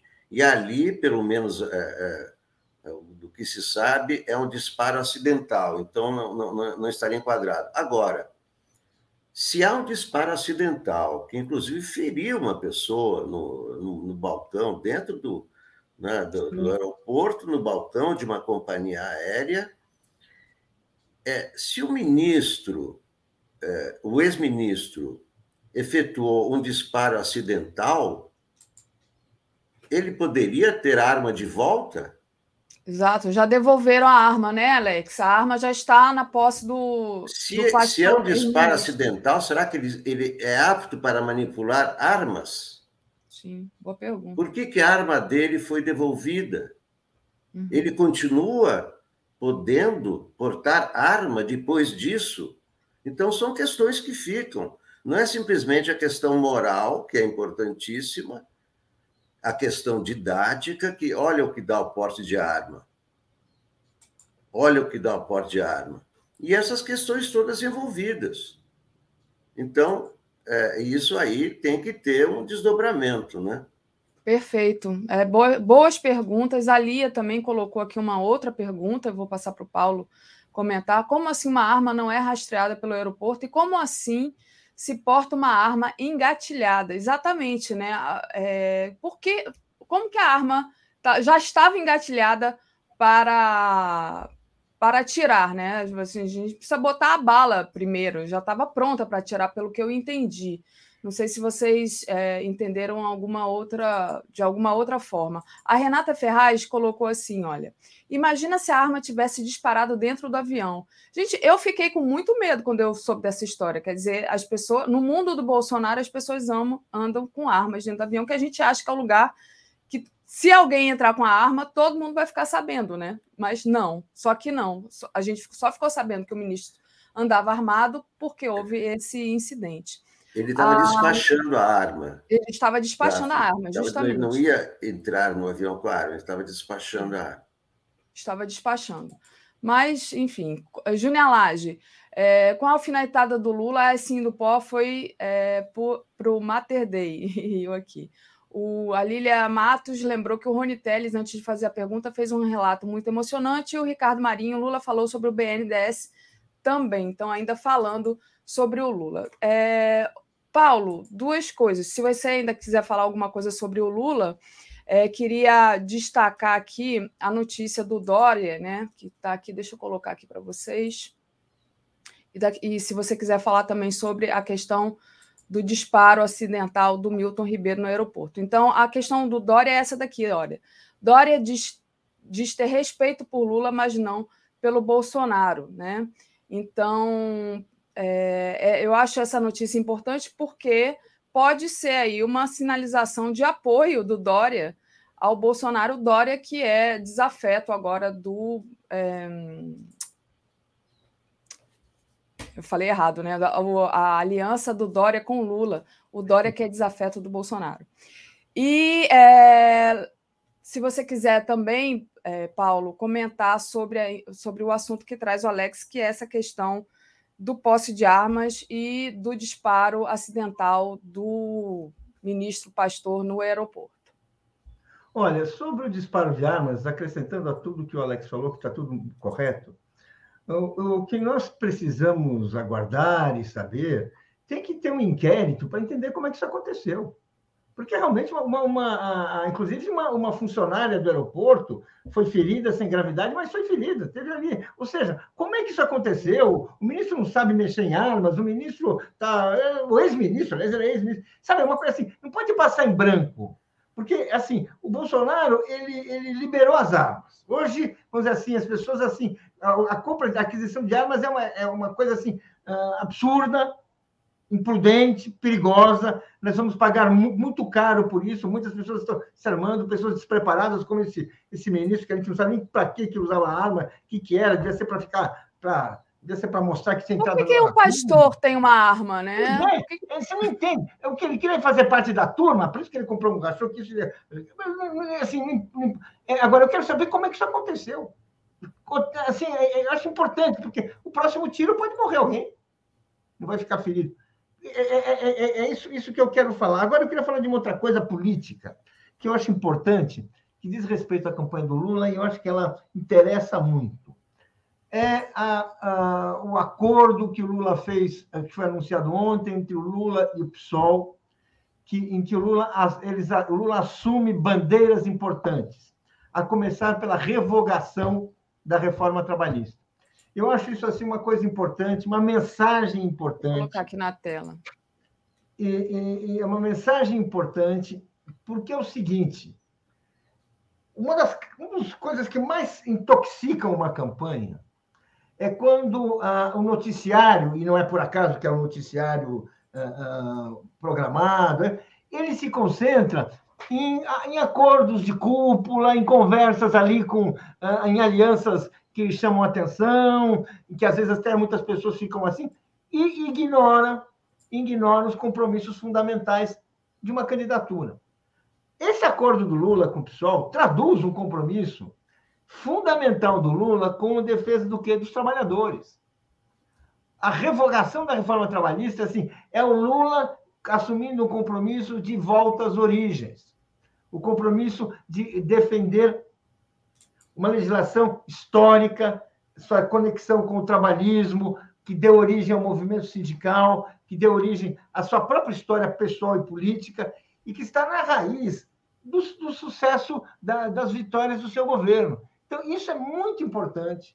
Isso aí não por acaso vai se tentar apagar, porque se tenta apagar tudo aquilo que conecta Lula com suas raízes, e se tenta divulgar aquilo que conecta Lula com salões, né? com esses acordos que têm importância sim, ninguém vai negar que tem, mas que, na verdade, uh, uh, pouco ajudam no principal, que o principal é manter a conexão do Lula com os trabalhadores, com o povo pobre, aquele que está sofrendo, que está passando, e aí não é figura de linguagem, nós sabemos, hoje em dia as pessoas estão passando fome mesmo, elas estão sem dinheiro mesmo, porque a informalização do trabalho, o fim das regras, a, a, a, assim, o, o, o, trabalho sem carteira, o fim das aposentadorias, está, instalou um regime de fome no Brasil. E é importante Lula assumir isso e assumir com essa bandeira, revogar a reforma trabalhista. Isso é muito importante e eu acho que isso vai colocar o Lula, mantém o Lula em contato com o seu eleitorado. O Lula não é quem é e não tem esse apoio que ele tem por acaso, porque ele teve bons marqueteiros, porque pode até ter tido tudo isso, tem, inegavelmente ele, ele, ele teve, mas porque ele fez um trabalho que teve ganhos reais e é disso que ele precisa falar, e ganhos reais para a maioria. Por isso eu acho que isso é importante. Estão dando pouco, pouco, pouca, pouco destaque, mas eu acho que tem que dar destaque. E ah, hoje, considerando que foi a eleição ah, ah, ah para prefeito em 2018, a presença, a aliança com o, o, o Boulos também é importante, também faz bem ao Lula, é, ah, ah, faz bem a candidatura, reforça isso. O Boulos é uma liderança do movimento popular, ele é filho de médico, ele é um sujeito de classe média, nasceu numa casa muito bonita no, em São Paulo, mas hoje mudou-se para a periferia, coerentemente com as suas ideias, mas ele é um sujeito que tem essa conexão popular, como ele mostrou, isso é muito importante para a campanha do Lula. Muito bom, é, Paulo. Eu tinha também visto isso ontem é muito importante. É, gente, daqui a pouquinho tem assinar aqui. Eu vou passar para o Alex falar o último ponto dele, que seria a questão do Lira, né, que diz que só o Congresso caça mandato. E queria que você falasse um pouco sobre isso, é, sobre a inegibilidade do, do Daniel Silveira, o que você quiser, estiver faltando para você falar, Alex, que ficou faltando. Não, realmente são, são duas coisas diferentes, né? Uhum. Uma coisa que, é, é, é a cassação do mandato. Né? A cassação do mandato cabe, de fato, ao Congresso. Agora, no julgamento, no colegiado, por 10 a 1, Daniel Silveira foi condenado. E, segundo a lei da ficha limpa, quem é condenado por um colegiado está inelegível. Então, é, ele continuou o mandato, né? E isso eu estou falando independentemente da ação da Rosa Weber, né? Que né, sabemos foi lá deu um prazo para resposta, né? Tá, né? Tentando é, adiar para baixar a poeira, baixar a temperatura, né? Esse essa tensão toda e, e etc. Agora, e, é, a ineligibilidade já é um fato consumado devido àquele julgamento e ao que diz a lei da ficha limpa. Então, é, isso aí não dá para discutir. Agora, ele continua lá, o Lira tem toda a razão. Quem pode caçar o mandato é a Câmara. Tanto que o Daniel Silveira ontem estava lá passeando, sem tornozeleira né? e tal. Ele continua com, com, com o mandato dele. Agora, né, a lei da ficha limpa, que não foi revogada, ainda está lá. Diz lá, condenado é inelegível, então não pode concorrer na próxima eleição. Agora, se vai ser preso ou não vai ser preso, Se o indulto vale ou não vale, é claro que, do ponto de vista jurídico, aquele indulto do, do, do Bolsonaro é totalmente fora do, do, dos parâmetros do, que é o indulto, ilegal, portanto, é, tem que ser anulado por fatores jurídicos, aos fatores políticos. Eu acho que isso aí tem que ser é, tem que ser adiado, deixa para depois das eleições, não é um assunto urgente, deixa acalmar. O importante é ter um clima eleitoral. Ah, mas o Bolsonaro vai criar mais uma. Tá bom, isso é o ônus dele. Ele criar mais uma crise, tá bom. Mas eu, eu, o Lula tem toda. A, a, outra coisa que o Lula disse ontem foi, foi esse negócio. Não, o que o, o, que o Bolsonaro abafou o carnaval. Ele quer estar nas manchetes, fez a, aquela estupidez, né? cometeu aquela estupidez de um, de um indulto para abafou o carnaval, só se fala nisso. Agora, isso é a pauta dele. Então, deixa ele com a pauta dele. Na hora que você rebate a pauta dele, você está estimulando a pauta dele. Por isso que eu acho que a Rosa Weber faz muito bem em, em, em baixar a bola e, e esfriar a questão. Muito bom. Paulo, mais alguma coisa? Vamos, ou então se despedir Não, eu, aqui. Do... uma coisa. Fala, então. O Lula falou, falou várias coisas importantes, mas uma coisa que eu acho importante, que ele deixa claro, e que nós temos que entender que é claro, é o seguinte: existem assuntos que são para apenas desviar nossa atenção e nos tirar do foco. Sim. Eu acho isso muito importante. É evidente que o Bolsonaro está num esforço para forjar uma crise, e é evidente uma crise, uma crise que pode ter uma gravidade que nós não sabemos, mas que ele tentará, conforme a circunstância, ele vai tentar fazer a mais grave possível, e que essa essa resposta à, à condenação do Supremo é parte disso. Uh, o indulto do Bolsonaro, e acho que aí, por, e, e, por isso o, o próprio destino do, do, do, do, do Silveira não está resolvido, é porque a, a sentença não transitou em julgado. Então, o indulto não tem valor. Mas se o indulto não tem valor, se a sentença não transitou, não, não pode, se o indulto não pode ser dado porque a, a, sentença não transitou em julgado, o efeito da sentença que ele já está cassado também não vale. Ou seja, ele está querendo criar uma confusão. Ele quer criar uma incerteza, é por isso que ele quer. O sujeito que usa a, a, a tornozeleira e, não, e de repente fica sem tornozeleira, que vai, não vai, que entra no Congresso e ninguém, e ninguém, e, e, como se ele fosse, como se ele tivesse mandato, ele fala, daqui a pouco vai estar dando entrevista, uma hora ele sobe na tribuna. Ele está querendo criar isso. Então, acho que ele só consegue criar isso porque ele tem ajuda das notícias e o nosso lado, a, a, a campanha do Lula, a oposição, tudo isso perde o foco. Temos que focar é nos interesses da população. Temos que estar discutindo a fome, temos que ter projetos para a fome, temos que ter so, so, so, solução. As pessoas estão passando fome, gente. Fome. Não tem assim comida. As pessoas não têm dinheiro para comprar comida e não tem comida. Mas assim, não, não é, não, não, estamos assim, numa situação de fome naquele. Não, é fome, fome, falta, não tem coisa na barriga, as pessoas estão passando mal. Você vê isso na rua. São Paulo tem, tem esse problema, tem outros lugares. É para isso que precisa se ter propostas, é para isso que nós precisamos prestar atenção. É isso que, que o povo está esperando de um governo comprometido com seus interesses. Muito bom. Então, gente, muito obrigada pela participação de vocês aqui. Vou continuar é, com a Sinara Menezes, socialista morena. Obrigada, Paulo. Obrigada, Alex. Tchau, obrigado. Até a próxima. Então, gente, vou ler aqui só o finalzinho dos superchats que nos foram enviados. Não sei se Samira é bolsonarista, mas ela diz assim: olha, mas de qualquer forma, obrigada pela contribuição aqui para a nossa mídia progressista. É, quando a verdadeira pesquisa sair em outubro, vou fazer questão de soltar um belo sorriso na cara de vocês. Eu também, Samira. Então, vamos ver quem vai sorrir, né? É, se você está do nosso lado, não, não consegui entender. Marcelo Lima, concordo com Alex, não temos que ficar batendo tambor para louco dançar. Renata Ferraz, Lula usar a fábrica de votos do BBB foi genial. É, Caia perfeito, caía perfeito no inominável. Luzia Gonçalves e a menina indígena estuprada por garimpeiros. Vou falar disso com a Sinara. Jô Bernardo, do lado deles é dia após dia notícia dos fora da lei. Uh, Márcio Matos, o caso do disparo é totalmente falta de habilidade e um curso exigido pela Polícia Federal. Erro primário é como uma arma na mão de uma criança. Exatamente, devolveram a arma para a mão dessa pessoa inábil, né?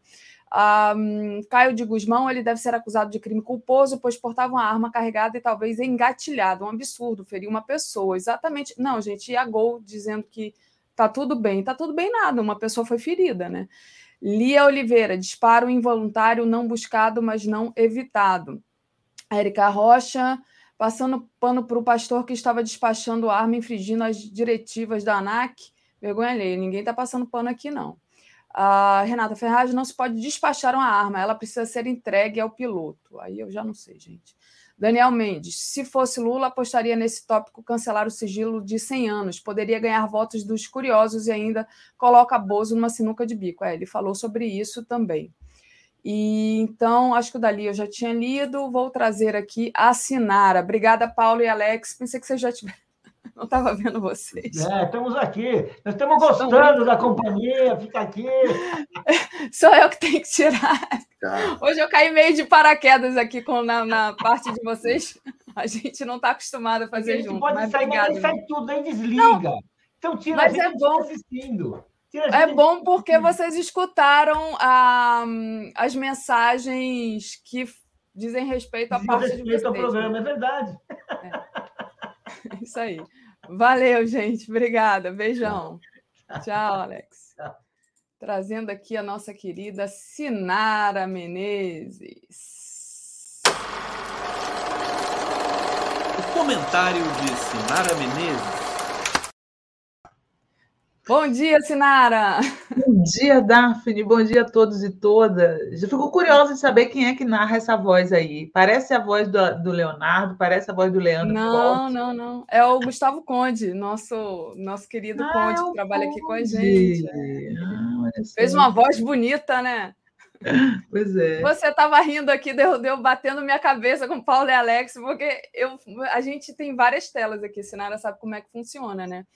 E para ler superchat, eu tenho que sair do, da tela principal, que é o StreamYard, e ir para uma outra tela. Então, eu não sei o que está acontecendo aqui, né? Estou às cegas, só lendo lá. E aí, quando eu volto, tá o Paulo e o Alex ainda aqui, que eu pensei que já tivessem saído. Não, não. É, eu, eu achei engraçado. Ela falou, deu tchau, e eles ficaram lá. eu acho porque eles é o Léo, é o Léo que os tira, né? Uhum. Então, eu não estou acostumada a. Leonardo não veio hoje, né? Não, ele veio, ele está gravando com o Pepe, pediu para eu entrar um pouquinho mais cedo para ele poder ah, gravar entendi. com o Pepe às, às 8 horas, que é importante, né, Sinara? A gente tem a Vitória Nuland, secretária de Estado americano, aqui se reunindo com jovens lideranças. Então, acho que o Pepe vai falar sobre isso, sobre outras coisas. É muito importante saber o que os Estados Unidos está metendo bedelho aqui, nessa época tão complicada tão difícil é, dessa eleição polarizada que a gente fica aí se perguntando se vai ter golpe, se não vai ter golpe, se vai ter eleição mesmo. E está aqui, né, essa Vitória Nuland, que é alguém que participou ali é, daquela revolução colorida lá na Ucrânia e que veio depois da na guerra, né? Então complicada essa situação, é bom ficar de olho nisso. E o Léo, então, foi ouvir o, o Pepe. O pessoal pediu aqui para comentar sobre, sobre a menina né, que foi violentada depois morreu, indígena. A gente vai falar sobre isso, mas a Sinara me mandou aqui um recado mais cedo sobre uma coisa assim bizarra que eu nem tive tempo de, de ver, mas de uma pessoa que foi mordida, né? Por um homem é, na academia. Que história é essa, Sinara? Você que está por dentro dessa notícia. Conta para mim com detalhes o que aconteceu, porque eu não. Deixa eu, contar, eu já estava no ar quando você mandou. Deixa eu fazer uma retrospectiva. Eu fiquei impressionada, Daphne, porque eu postei esses dias uma foto que a própria Isa, a cantora Isa, postou, uma foto é, dela é, de lado, assim, sem roupa, muito linda, lindíssima, belíssima Isa. Uh, e aí teve gente que entrou lá e disse assim: ah, mas isso é objetificação, isso é exploração, super, super é, hipersexualização do corpo da mulher negra. Eu falei assim, gente, o corpo é dela. Ela, ela mostra. Quiser. Ela mostra expor, que se né? ela quiser, ela esconde se ela quiser, ela faz o que ela quiser. Eu não entendo que parece que as pessoas não entenderam a noção do que meu corpo, minhas regras meu corpo. Se eu quero mostrar, problema meu. Se eu quero esconder, problema meu. O corpo é meu. Mas parece, Daphne, que muitos homens acham que tem que são donos dos corpos das mulheres, tanto para vestir quanto para despir, né? Aquele homem que chega assim, ah, não gostei da roupa que você está usando. Sim. Né? Uh, ou uh, ah, você não pode se uh, usar esse biquíni e mostrar seu corpo na praia. O homem se acha no, dono dos nossos corpos, isso me impressiona muito. E aí eu vi essa notícia logo hoje, eu falei assim, gente, é exatamente isso. O cara chega na academia, tem uma moça fazendo ginástica, ele vai lá e mordeu a moça, um dentista. Ele mordeu a moça, ele acha que ele tem. É incrível isso, é muito indignante, né? Você, você não ser dono do seu próprio corpo, né? É, é por isso que acontecem tantos estupros, é por isso que acontece tanto feminicídio, é porque o, é, precisa mudar a mentalidade do homem se achar dono do corpo da mulher, a ponto de você morder uma desconhecida numa academia. Como assim? Gente, morder, né? É, é, é incrível, né? Essa coisa do. E ele dentista. Gente do céu, eu não, sei, eu não sei o que eu faria se um, um, um, um vagabundo me mordesse numa, de uma maneira dessa, assim, do nada, cara. Eu não vou nem falar porque eu não posso falar isso aqui no ar, mas é, é, é, é melhor não falar no ar, né? A, gente a moça seguir. ficou tão passada, ela falou, ela falou assim: nossa, eu fiquei tão. Eu fiquei tão atordoada que a ficha só caiu quando eu cheguei em casa. Aí, quando ela chegou em casa, é que ela foi. Ela foi para é, para a polícia, para dar queixa, para poder tomar alguma atitude, né? Porque às vezes eu vejo muita gente dizendo assim: ah, mas demorou 10 anos para ela denunciar esse abuso. É, gente, tem, a pessoa sente vergonha, a, a, a, a, pessoa sabe, às vezes, que não vai dar em nada. Né? O que, que vai dar? Esse homem é dentista, esse vagabundo. Olha, né? a Eda está perguntando por que, que ele mordeu a mulher, que ela não entendeu. Exato, ele dando nada, querida Eda. Ele chegou lá e simplesmente mordeu a moça. Né? E assim, é... Eu, é, o que, que vai acontecer com ele? Ele deve ser, deve ter dinheiro, né? Ele é um dentista. O que, que vai acontecer com ele? Provavelmente nada. Ah, um, uma coisa de ofensiva menor, né? Alguma coisa dessas legais. Que, que, que, passam a mão na cabeça, porque até feminicida fica solto, né? Ou, ou, ou na mesma, no mesmo rol das notícias bizarras contra as mulheres, tinha um cara lá do Mato Grosso que simplesmente matou a, a mulher, a mulher uma, dele, mãe da filha dele, jogou o corpo no lixão. Jogou o corpo no lixão. É muito, é muito. Olha, eu, eu realmente acho, e as estatísticas não me deixam é, mentir, que esse número de casos está crescendo demais no Brasil com o Bolsonaro, sabe? Quer dizer, o exemplo, o mau exemplo vem de cima. O cara que não tem o menor respeito nem pela própria filha, que ele chamou de fraquejada, nem pela própria filha, né? Uh, não tem respeito por mulher nenhuma. Falou aquelas barbaridades para a Maria do Rosário. O exemplo que ele dá é o pior possível. E essas notícias se repetem, se repetem e vão aumentar sabe? É, é muito preocupante. Parece, é, pela a matéria que você me mandou, Sinara, é, que ele ficava rindo. Tem um vídeo, né? Que ele mordeu ele a moça e ficou rindo, e ela ficou sem entender. E né, aí alguém falou assim: ah, mas ela esbarrou nele primeiro. Gente, você esbarra uma pessoa e leva uma mordida. Que quem diz isso? Como é que pode as pessoas passarem um pano na cabeça de agressor dessa maneira? Por isso, porque o, é, o homem é dono do nosso corpo. Ele pode morder, ele pode fazer o que ele quiser. E aí já tem gente.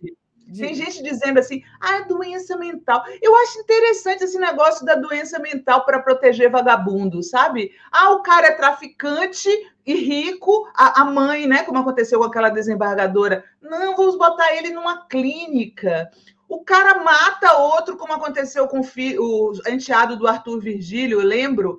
Ah, ele problemas mentais, vamos botar numa clínica. Não, lugar de gente assim é, é na prisão, não é em clínica. Essa desculpa da doença mental para ser vagabundo, eu não aceito, Daphne. O pessoal está pedindo para botar uma focinheira e fascinar, né? São o pessoal do chat aqui é. dizendo, sou eu não. É isso. Ah, Colocar num canil. Mas é, é isso, ele, ele tem que realmente ser responsabilizado, e é isso que você traz, né, Sinara? É importante fazer a sociedade entender que os homens não são donos dos corpos femininos. Eu me lembro, adolescente, ia para é, ensaio de escola de samba no Rio de Janeiro, gostava, adorava. E aí é, era uma coisa horrível, porque quem tem cabelo comprido, os, os rapazes pegavam e puxavam o cabelo da gente, tipo um homem das cavernas, e, e às vezes né, você reclamava e achava graça de, de quer dizer, você acha que né, adolescente, rapazes, ninguém conquista uma mulher puxando o cabelo dela, não. Se você Nossa. quiser conquistar, conquista com frases inteligentes, né, com coisas carinhosas. Não puxa o cabelo da menina, não, porque ela vai ficar com raiva. Era muito chato isso. O cara, ou teve outro, Daphne, que a menina estava passando de bicicleta. Ele enfiou a mão na, mo na moça. Ela se assustou e caiu da bicicleta. Sabe? É, é, muito revoltante isso da gente não ser dono dos nossos próprios corpos. É muito revoltante. Ninguém tem o direito de botar a mão em cima da gente, não, gente, sabe? Eu me lembro de uma moça uma, que era bem engraçado, uma matéria na Folha dizendo como algumas mulheres aprenderam, uh, como é que se diz, é, é, artes marciais para poder se defender na noite de São Paulo. Então tinha uma que dizia assim: ah, pegou em mim, eu dou logo uma cotovelada e o cara cai durinho. Eu queria ver se muitas mulheres começassem a fazer isso. Eu queria ver se as mulheres começassem a revidar no corpo dos homens, para ver como isso mudava, né? Tô vendo que tá cheio de piadinha aqui. Uh, Gabinete do Amor. Foi uma mordidinha tipo amor livre ou foi uma mordida para tirar pedaço? Não interessa uma pessoa não pode morder outra. não pode. Ele não pode chegar numa academia e morder uma pessoa que ele nunca viu antes da vida. Ele não pode encostar o dedo na gente. O dedo, sabe? Parece que existe uma dificuldade de entender isso. A gente tá numa balada, um cara não pode passar a mão na gente para paquerar. Não pode, você não encosta, não encosta em mim. Eu acho que eu vou aprender cravo e magá, porque no dia que acontecer isso, eu vou dar um, um golpe para ver se eles acham engraçadinho. Exatamente, Sinara, muito bom. Sinara, queria trazer aqui uma pauta que eu separei para a gente falar, que é justamente a compra do Twitter pelo Elon Musk, né? Eu queria que você trouxesse para a gente o que, que você acha, quais são as consequências disso, né? O que, que isso muda. Teve uma notícia que está agora é, no, nos jornais, inclusive no, no Brasil 247, que após a compra, o, o, o a, a, quantidade de seguidores né, bolsonaristas multiplicou muito. Então, não sei se você vê aí uma relação, mas aumentou, parece que, os perfis de extrema-direita. Então, como é que você vê essa questão do Twitter e o Elon Musk agora detentor né, desse grande poder de comunicação, né, desse grande jornal, como disse o Alex aqui mais cedo? Olha só, uh, os analistas, eu estou acompanhando muito as, o noticiário internacional sobre isso. Né? O New York Times, por exemplo, tem dado muitas matérias uh, falando, primeiro, que os, os, empregados do Twitter estão em polvorosa, né? eles estão muito assustados com a, com a possibilidade do Elon Musk se tornar chefe deles, o que é um sinal para o mundo, né? Se os empregados, se os funcionários estão assustados, imagina nós. E as, e a, as outras análises, Daphne, são sobre a possibilidade uh, do, do, do, Elon Musk interferir no processo político de vários países, inclusive no nosso. Né? Uh, o, o, o, é, eu acho super provável que uma das primeiras coisas que ele faça, por exemplo, é trazer o Trump de volta para o Twitter. Né? Eu acho que a expectativa é essa. Opa, saúde! Acho que a expectativa é essa, que o Trump volte, e assim, o que ele fará com as pessoas de esquerda? O que ele fará com as pessoas de esquerda, né? Porque uh, a gente sabe que se tem, se tem perfis que, que são punidos nas redes sociais, são os perfis de esquerda. Os perfis de direita e de extrema-direita não são punidos, ou uh, estão aí os Bolsonaro que não me deixam mentir, né? Uh, o, o, o, Bolsonaro já puxou o saco do Elon Musk, o, o, ministro da, das Comunicações ridiculamente puxou o saco do Elon Musk, então eles têm uma expectativa muito alta, né? Eles têm uma expectativa muito alta em relação a, a, a, ao Elon Musk assumir, porque eles vão eles, eles acham que será um vale tudo, que será um vale tudo. É, vamos ver o que é que vai acontecer, né? Mas eu eu não, eu, eu, eu, eu, sinceramente, Daphne, não deixo de pensar que tudo isso faz parte do projeto da extrema-direita.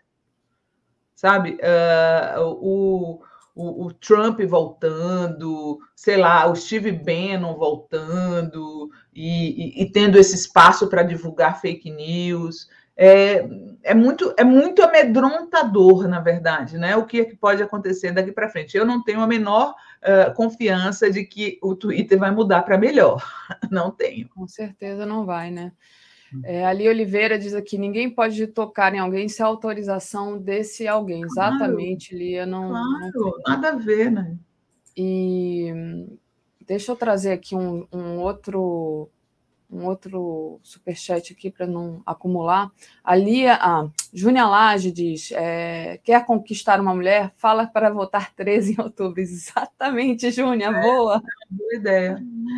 É, a Erika Rocha, espero que meu comentário não seja ignorado novamente. Consultem a resolução 461 da ANAC. Não, não ignorei seu comentário, não, Érica. Eu li seu seu. O seu Francisco Júnior está falando aqui sobre que pior que, que ter mordido foi o assassinato e estupro de uma criança Yanomami de 12 Tem tudo anos. Tem a ver com isso.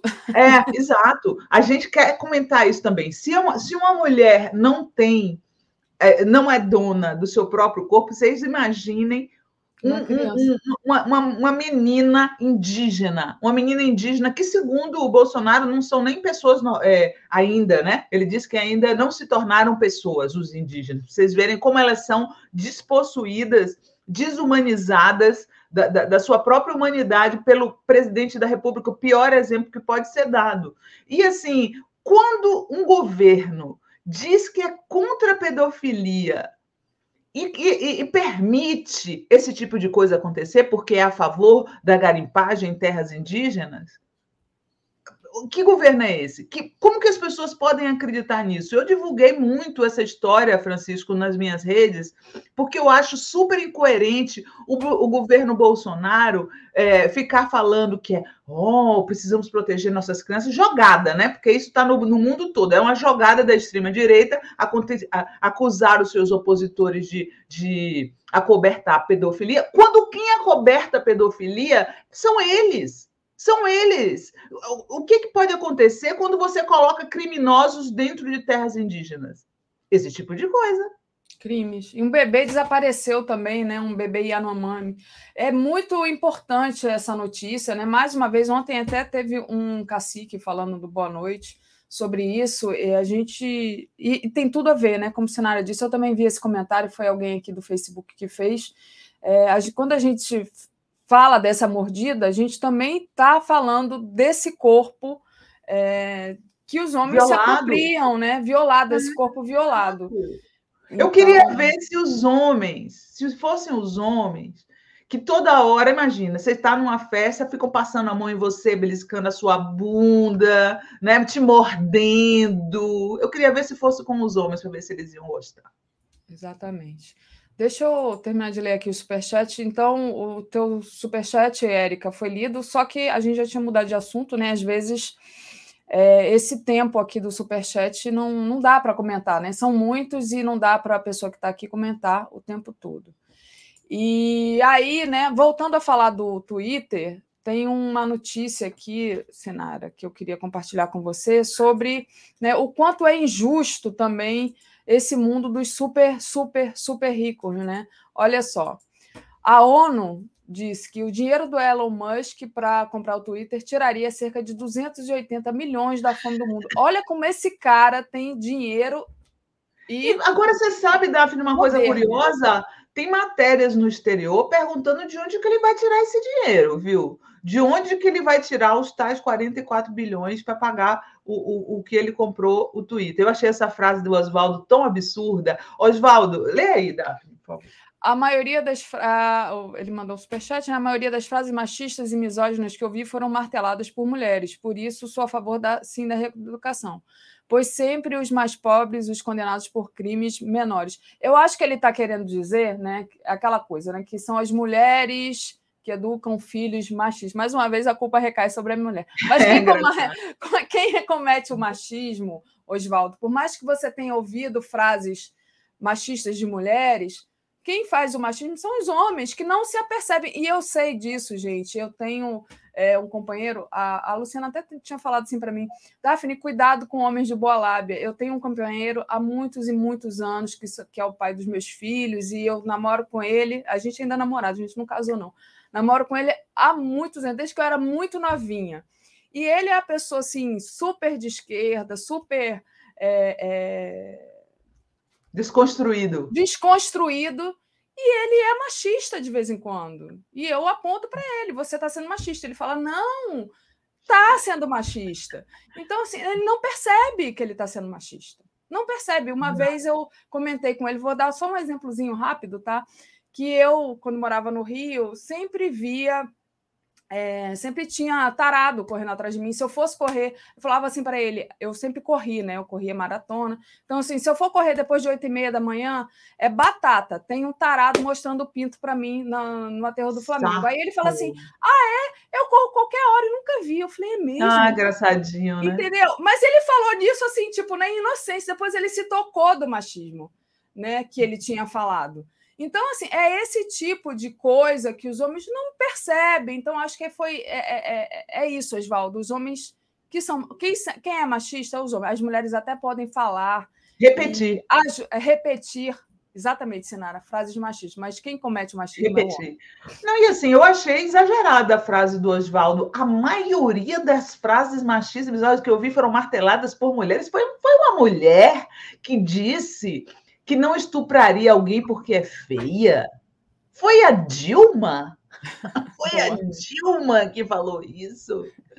Foi. Ah, gente, pelo amor de Deus, é óbvio que as mulheres repetem é, comportamentos e frases machistas, né? Afinal, vivemos numa sociedade patriarcal. Agora, você dizer que a maioria das frases.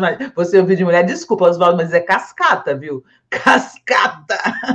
Duvido. Duvido. A maioria das frases machistas e misóginas que eu ouvi na minha vida foram de homens. Óbvio que tem mulheres que repetem esse comportamento, alimentam esse comportamento, mas Sim. a maioria absoluta na mídia vai dizer que a maioria das frases machistas que você viu, leu na mídia foram de mulheres. Ah, brincadeira, Não, e... né? Mas de brincadeira. Mas é isso, e pior, né? Os atos são cometidos pelos homens, né? Essa coisa de dar mordida, de puxar o cabelo, né? E, enfim, dentro do trabalho, né? Hum. E matar, né? Matar as é. mulheres aí que todo dia, todo dia é, é, é uma mulher morta, né? Morta, desaparecida. Aí o cara, como esse cara que matou lá no Mato Grosso, foge com a criança, né? Ah, ele fugiu com a filha da moça. Agora vai lá saber. Cadê a Damares, né? Não falou nada, né? Sobre isso. Não, a Damares não fala nada. A, da, a Damares não falou da, da menina que foi violentada e morreu, a, a, a índiazinha. Eles, elas, eles só estão falando, eles, eles só estão falando da criança que morreu uh, imprensada no carrinho, no carro da escola de samba lá em São lá, lá na, foi no Rio foi ou foi em São Paulo? No foi no Rio. Rio. É, eles só falam disso, né? É, eles não falam sobre a violência sexual, eles não falam nada. E só falam disso para ser contra a, o, uso, o uso da máscara, os cuidados com a pandemia, sendo que, sendo que Flávio Bolsonaro estava lá no desfile. Foi filmado lá fumando um cigarrinho que ninguém sabe que cigarro era que ele estava fumando, né? Parecia outro. Não parecia muito um cigarro da Souza Cruz, esses que vendem no. no, no não que a na... gente tenha nada contra, né? Não, mas assim, ele estava bem à vontade lá, o Flávio Bolsonaro, no desfile, e eu não entendo por que é que os bolsonaristas, como o irmão dele, né, ficou atacando ontem o Greg, o Gregório do Viver, porque estava no carnaval, e sendo que o irmão dele estava no carnaval. Esse pessoal é muito cara de pau, muito. Muito.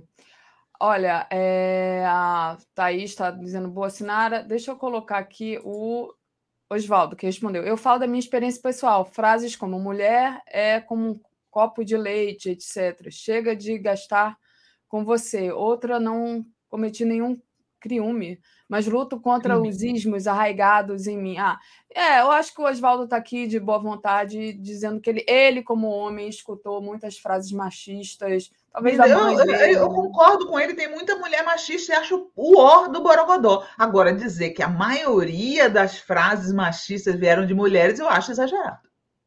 Olha, a Malu Papo de Cozinha, fui molestada no metrô de São Paulo, mas em vez de só reclamar, eu desci o cacete nele a ponto de dele desmaiar. Mulheres façam o mesmo. Pois, Malu, eu sempre achei que eu fosse fazer isso. É, eu já fui é, já sofri tentativa de assalto na adolescência e eu revidei sem querer, mas eu, não, eu fiquei com raiva e revidei duas vezes.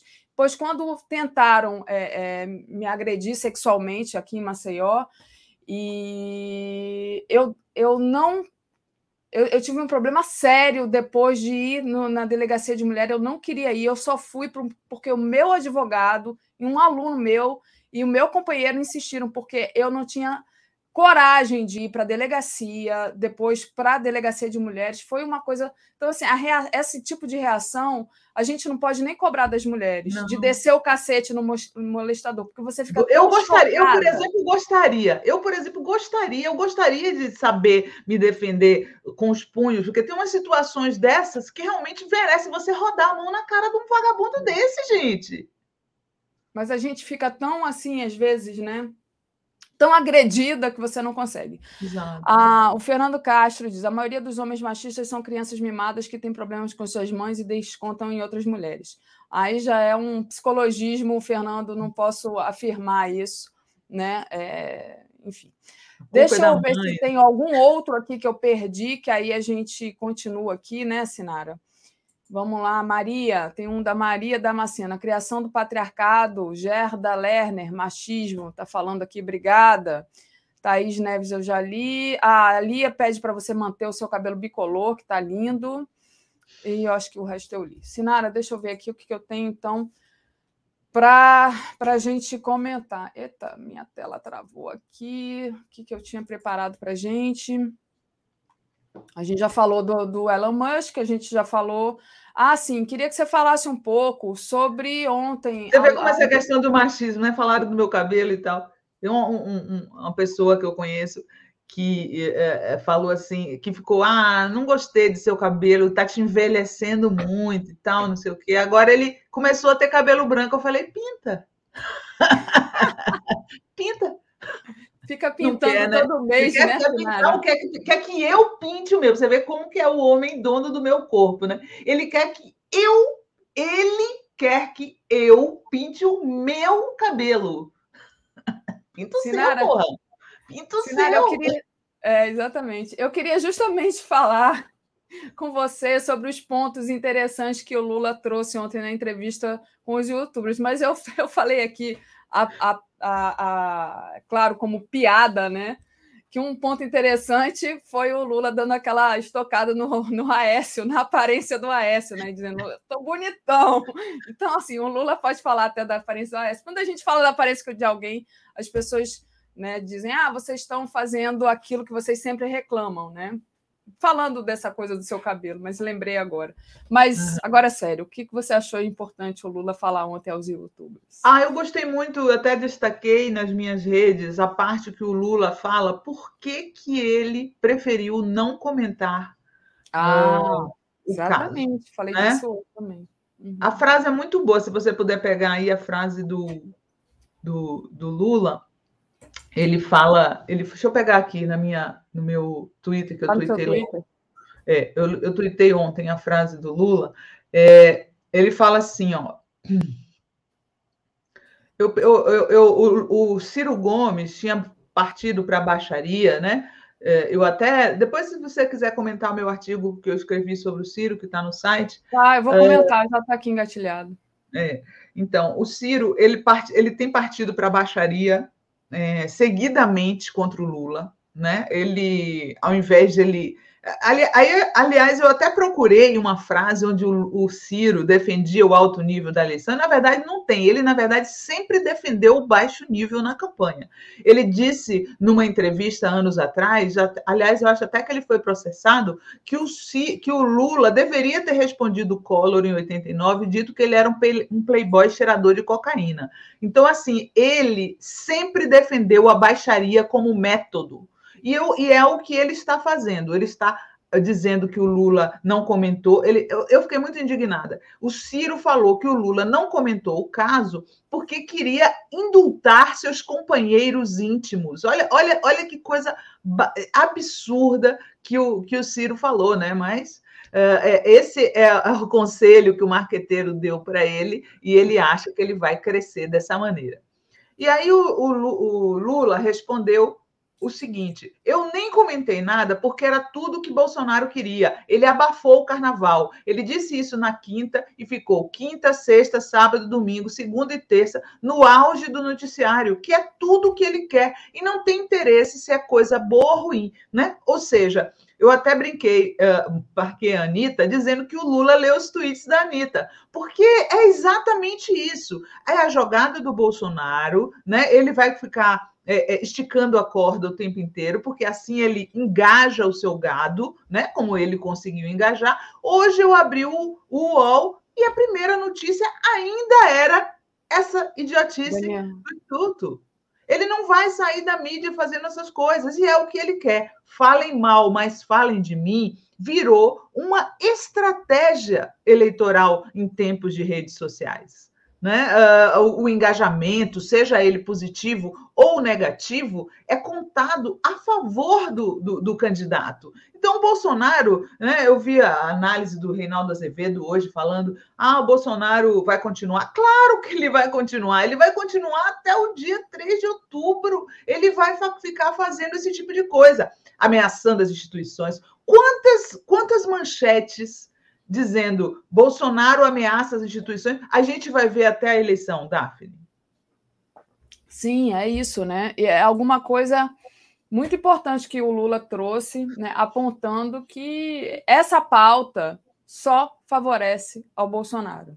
Né? E se, eu, se a pauta que favorece o Lula é justamente mostrar é, toda a caristia, as pessoas na fila do osso, isso as pessoas sem ter o que comer, isso aí fica em segundo plano o tempo todo, porque favorece justamente ao Lula, né? E, e, e, e para qual a terceira via não tem solução, né? A, a terceira via não tem solução para essa pauta econômica, que é uma pauta importante, né?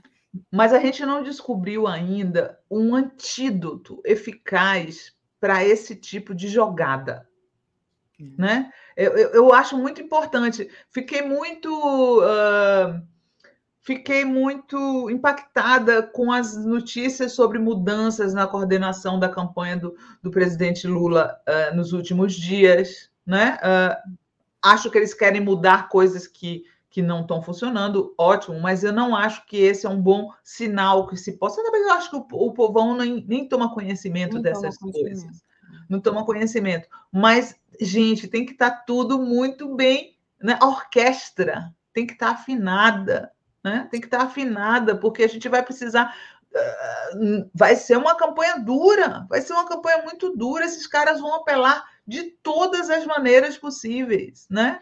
Inclusive, né, Sinara, o Edinho Silva, o prefeito de Araraquara, que foi chamado para coordenar a comunicação, ele foi super alvo de fake news, quer dizer assim, é, não estou dizendo que o cara, o cara deve ser super competente, ele foi um puta de um prefeito nessa gestão da pandemia, mas assim, contra essas fake news e contra essa manipulação da rede, ele foi alvo também. Ele foi alvo de várias fake news, assim, coisas absurdas, negócio de, de cachorro, de gato lá na prefeitura dele, assim, na, inventaram mil coisas sobre ele, nem, nem sei dizer quais são, mas é, é, é, como você falou, a gente ainda não tem uma solução para isso, né? Uhum. Agora, o Lula está bem, né? O Lula está se encontrando com a juventude, o Lula está se encontrando com a periferia, o Lula foi se, se encontrou com aquela é, viúva, como é o nome dela? Ela é uma nova celebridade, a Deolane. Deolane. Deolane, né? E aí ela falou: o pai tá on, então assim.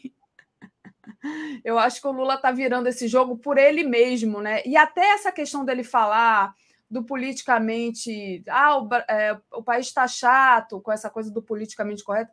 Isso é porque o povão, essa coisa de politicamente correto, isso pega, gente, para a intelectualidade, para a classe média, ele está acenando né, para o povo, Não né? Gostei. Que a, né? Eu sei, eu entendi é, o que ele fez eu, eu fiquei, quando ele falou isso, eu falei: caraca, eu não acredito que o Lula está falando sobre isso.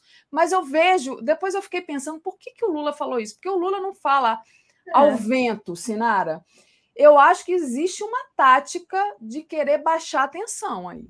Eu vi isso com eu acho, baixar a tensão. Eu sei que é tática, mas assim, eu, vou, eu acredito na esquerda como também com um papel pedagógico, sabe, Daphne? Eu acho que a esquerda tem um papel pedagógico. Eu acho que eu a esquerda concordo. não pode. Eu acho que a gente tem que dizer que essa época acabou. Essa época de ficar fazendo piada com o nordestino, com gay, com Mas é negro. É... Isso é datado, isso já era, isso já acabou. E acho que deveria, o Lula, sinceramente, adoro o Lula, mas eu acho que ele deveria ter tido uma atitude oposta. Não é mais época. Eu fiz piada com um viado em Pelotas e hoje não faria de novo. Sim. É isso que ele deveria ter. Eu concordo com você e na hora eu fiquei chocada. Depois eu pensei, por que ele está falando isso? Primeiro, eu acho que é para baixar a atenção. E segundo, ele falou de uma forma, e aí aqui não querendo defender o Lula, porque eu também na hora não gostei. Mas eu só estou tentando entender, né? Ele falou de uma forma assim: ah, você pode vir comigo, que sou nordestino, fazer piada de nordestino comigo. Quer dizer, rir comigo e não rir sobre mim. Tá entendendo? Mim. Tipo uhum. assim, eu não quero mais ser seu inimigo porque eu sou nordestino e você faz piada de nordestino. Foi, eu tentei escutar o discurso dele, sabe, Sinara, para tentar uhum. entender por que, que ele falou isso. Assim, Meu Deus, mais uma que o Lula vai falar, e agora o pessoal do politicamente correto, que é a esquerda, que vamos combinar, é a esquerda, vai cair de pau nele. Não, mas né? não é só, não é só, Daphne. Ontem eu já vi que o Metrópolis botou uma montagem do Lula falando isso e o Bolsonaro embaixo falando algo parecido. Eu, eu acho que isso serve a, a, a, para falsa simetria, para falsa simetria que a mídia comercial faz entre Lula e Bolsonaro. Sabe? Eu acho, mas enfim. Não, não sou do comando da campanha, não opino nada, eu sou apenas uma eleitora. E como uhum. eleitora do Lula, que já defendeu ele diversas vezes daquele vídeo de Pelotas, daquele vídeo de Pelotas, eu acho que ele poderia ter dito assim: as piadas datam.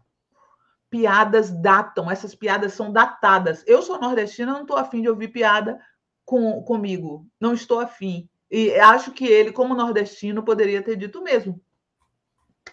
É. Enfim, eu vi ali, eu tentei ver ali a estratégia, falando ainda sobre a questão da campanha. Eu acho que o Lula não fala nada a esmo, sabe? O Lula é muito experiente para falar alguma coisa a esmo.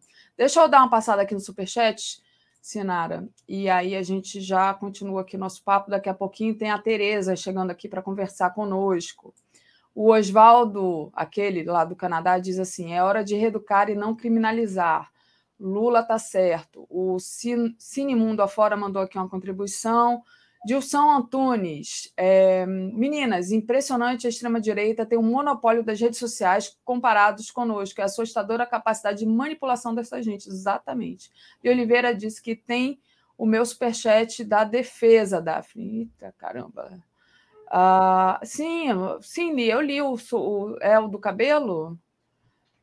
Ah, ah, tá. Tem, achei aqui, Lia. É o superchat dela dizendo que é da iniciativa progressista de aula de defesa para mulheres no centro do Rio de Janeiro. Sim, Lia. Inclusive, o André Constantini, né, dá aula de autodefesa para mulheres na favela, né? É, aula de autodefesa que é que é importante, né, para a mulher poder se defender quando um maluco vier morder. Ai, se eu, pudesse. se eu pudesse, se eu pudesse ter dado uns bofetões. É porque eu sou fraca, entendeu? Sou fraca. Eu sou grande, na verdade, eu não posso nem dizer que uh, é, fizeram muito disso comigo, né? Eu nunca fui alvo de, de violência sexual, mas assim, passar a mão, eu já, eu já deixei de frequentar lugares. Aqui em Brasília mesmo tinha um, tinha um bar que tinha show que eu preferia não ir. Porque você chegava lá, era um lugar de azaração, né? O famoso lugar de azaração. O que significa isso para o homem? Azar, é, um, um, lugar onde ele vai paquerar mulheres. O que isso significa para as mulheres? Um lugar onde vão passar a mão em você o tempo todo. É muito chato. Sim, exatamente.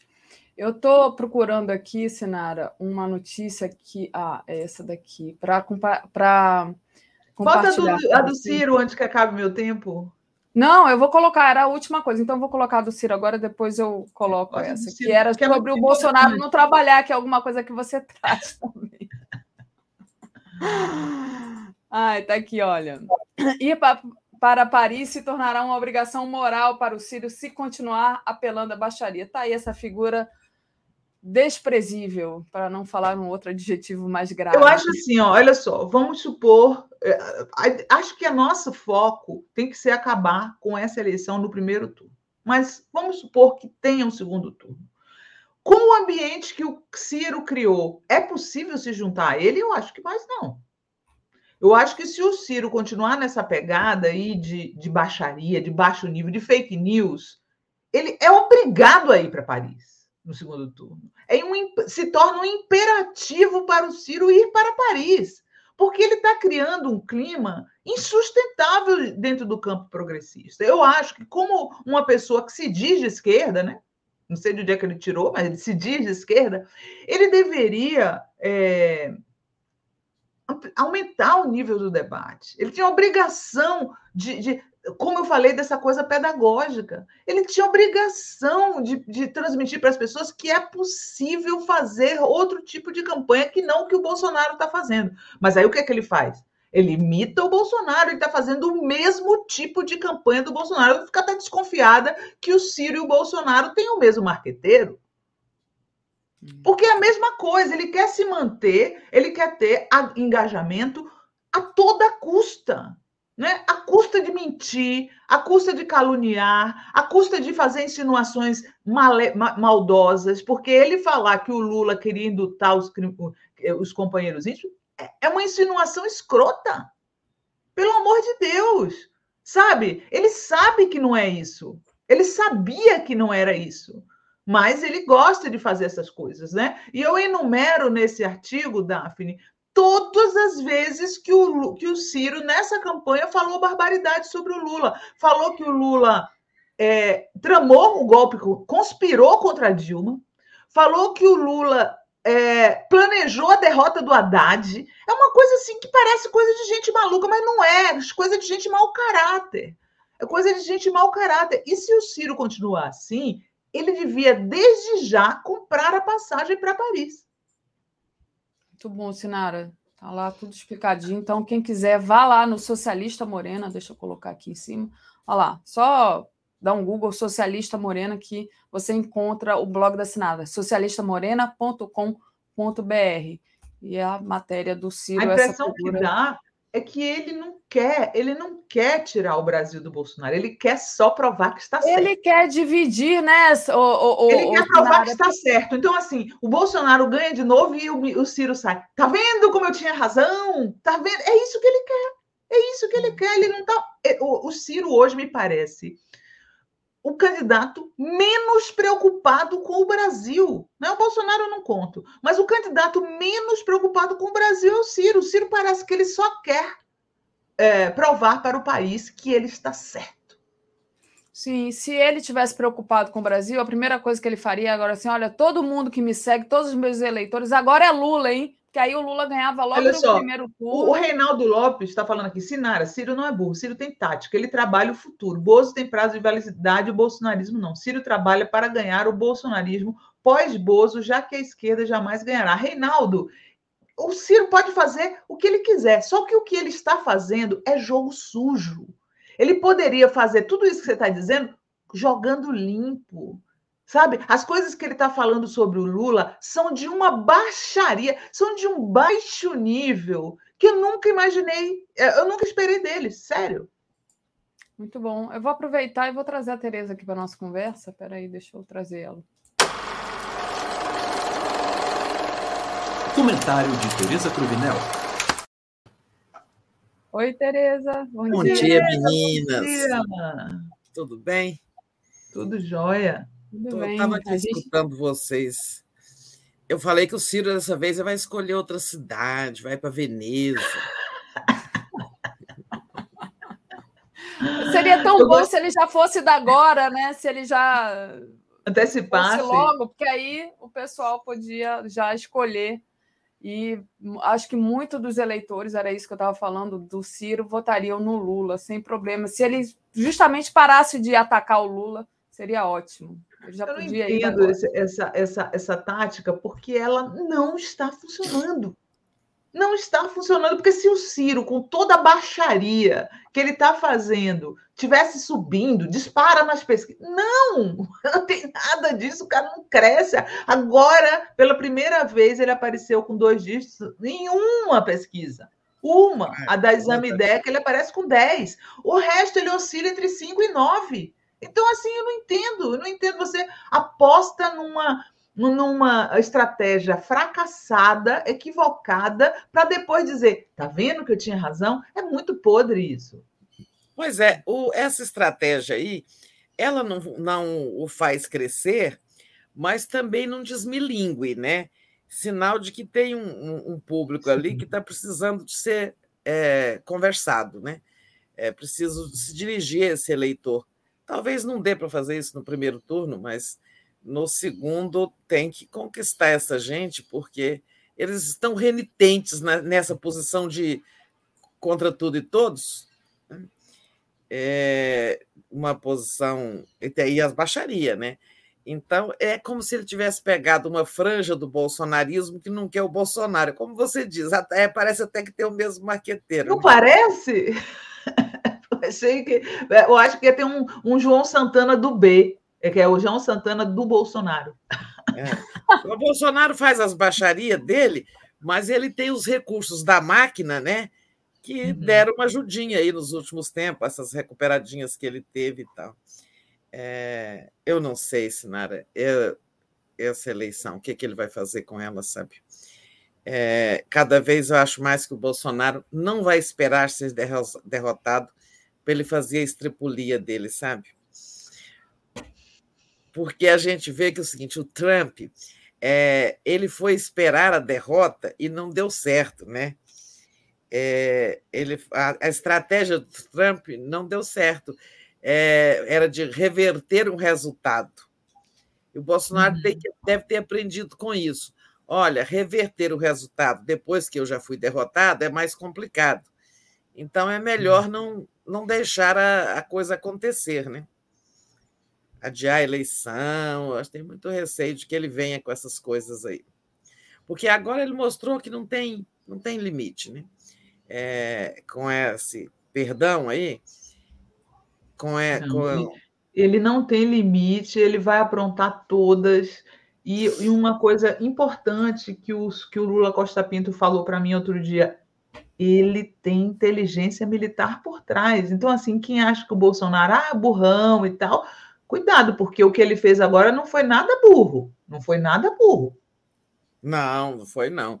E ele conseguiu deixar o Supremo isolado, né? Exato. Pegou o Congresso, o Congresso comprado dele, né? E ficaram os dois contra o Supremo, né? O Congresso dizendo eu que decido, os dois disseram ontem, tanto da, o presidente da Câmara como do Senado, nós é que decidimos sobre cassação de mandato, né? E, e você viu, né, Tereza, que já entrou junto a, a, a, a, história da, do projeto das fake news, o, o Rodrigo Pacheco já jogou lá para frente e falou assim: eu vi no rádio ontem. Uh, é muito bom ouvir ainda a voz do Brasil, né? Porque tem coisas que não saem uh, na é. mídia comercial. Então, tinha o Rodrigo Pacheco falando assim: esse negócio de fake news é polarização. Eu não vou entrar na polarização. Isso não é polarização. Isso, é, isso é, é, é, é proteção da sociedade contra a mentira. Gente, é polarização. É... Cara de pau, ele, né? é, ele sabe o que, que ele fez com o Supremo agora? É o seguinte: ele isolou a tal ponto o Supremo, intimidou a tal ponto que é, depois é, agora vai ter vai ter que confirmar o indulto é, o Supremo, no máximo, vai conseguir impor essa posição, embora ela já esteja sendo questionada por eles, já apareceu parecer aí ontem, parecer jurídico, no máximo o Supremo vai conseguir a ineligibilidade do criminoso Daniel Silveira. Mas ele vai ser indultado em tudo, vai, o indulto vai ter que ser confirmado. A cassação a Câmara não vai fazer, ou seja, o Bolsonaro levou tudo. É, mas é, com isso, o Supremo não vai mais julgar ninguém antes da eleição. Né? Porque eu falo julgar aqueles dos inquéritos do, de fake news, de ataques à, à, à, democracia e tal. É, porque se julgar, vai ter que condenar, né? Porque tem outros lá, além de Daniel Silveira, tem uma penca lá naquele inquérito, né? É, vão, por exemplo, julgar o Alan dos Santos o Supremo não vai julgar, porque se julgar vai ser outra crise, outro pretexto, né? E outra desmoralização. Então, isso vai ficar tudo empurrado. Tipo, um Supremo que não pode julgar, porque se julgar vai levar porrada. Né? Nem vai julgar a questão das terras indígenas, porque ele já falou que não vai obedecer. Então, ficou, o Supremo está manietado. Bolsonaro ganhou, né? No final das ele contas, deu, ele ganhou ele a pauta uma... e ganhou poder. Por ele isso a, a Sinara fala, é, tinha uma inteligência é, é, militar, uma, tinha estrategista atrás disso, né? Uhum. E... Porque ele deu um cheque, né? Ele deu um cheque, não foi um cheque mate ainda, mas foi é. um cheque que ele deu. Ele deu uma movimentação que, pra, sob a ótica dele, não, engajou o gado absurdamente, né? Vocês viram é. que até nos últimos dias os números do bolsonarismo nas redes subiram. Principalmente no, no, Twitter depois da compra, né? Do, é, exato. Engajou o gado, uh, conseguiu espaço na mídia sem parar até hoje. Foi, como foi semana Lula, ofuscou o carnaval.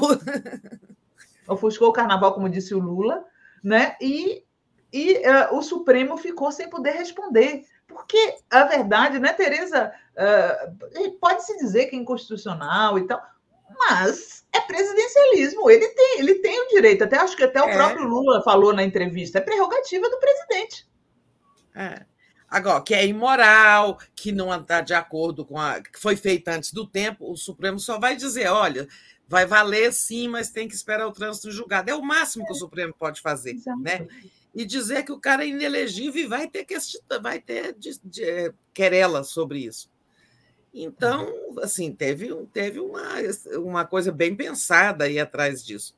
E o Supremo agora fica assim, melhor não mexer com mais nada, né?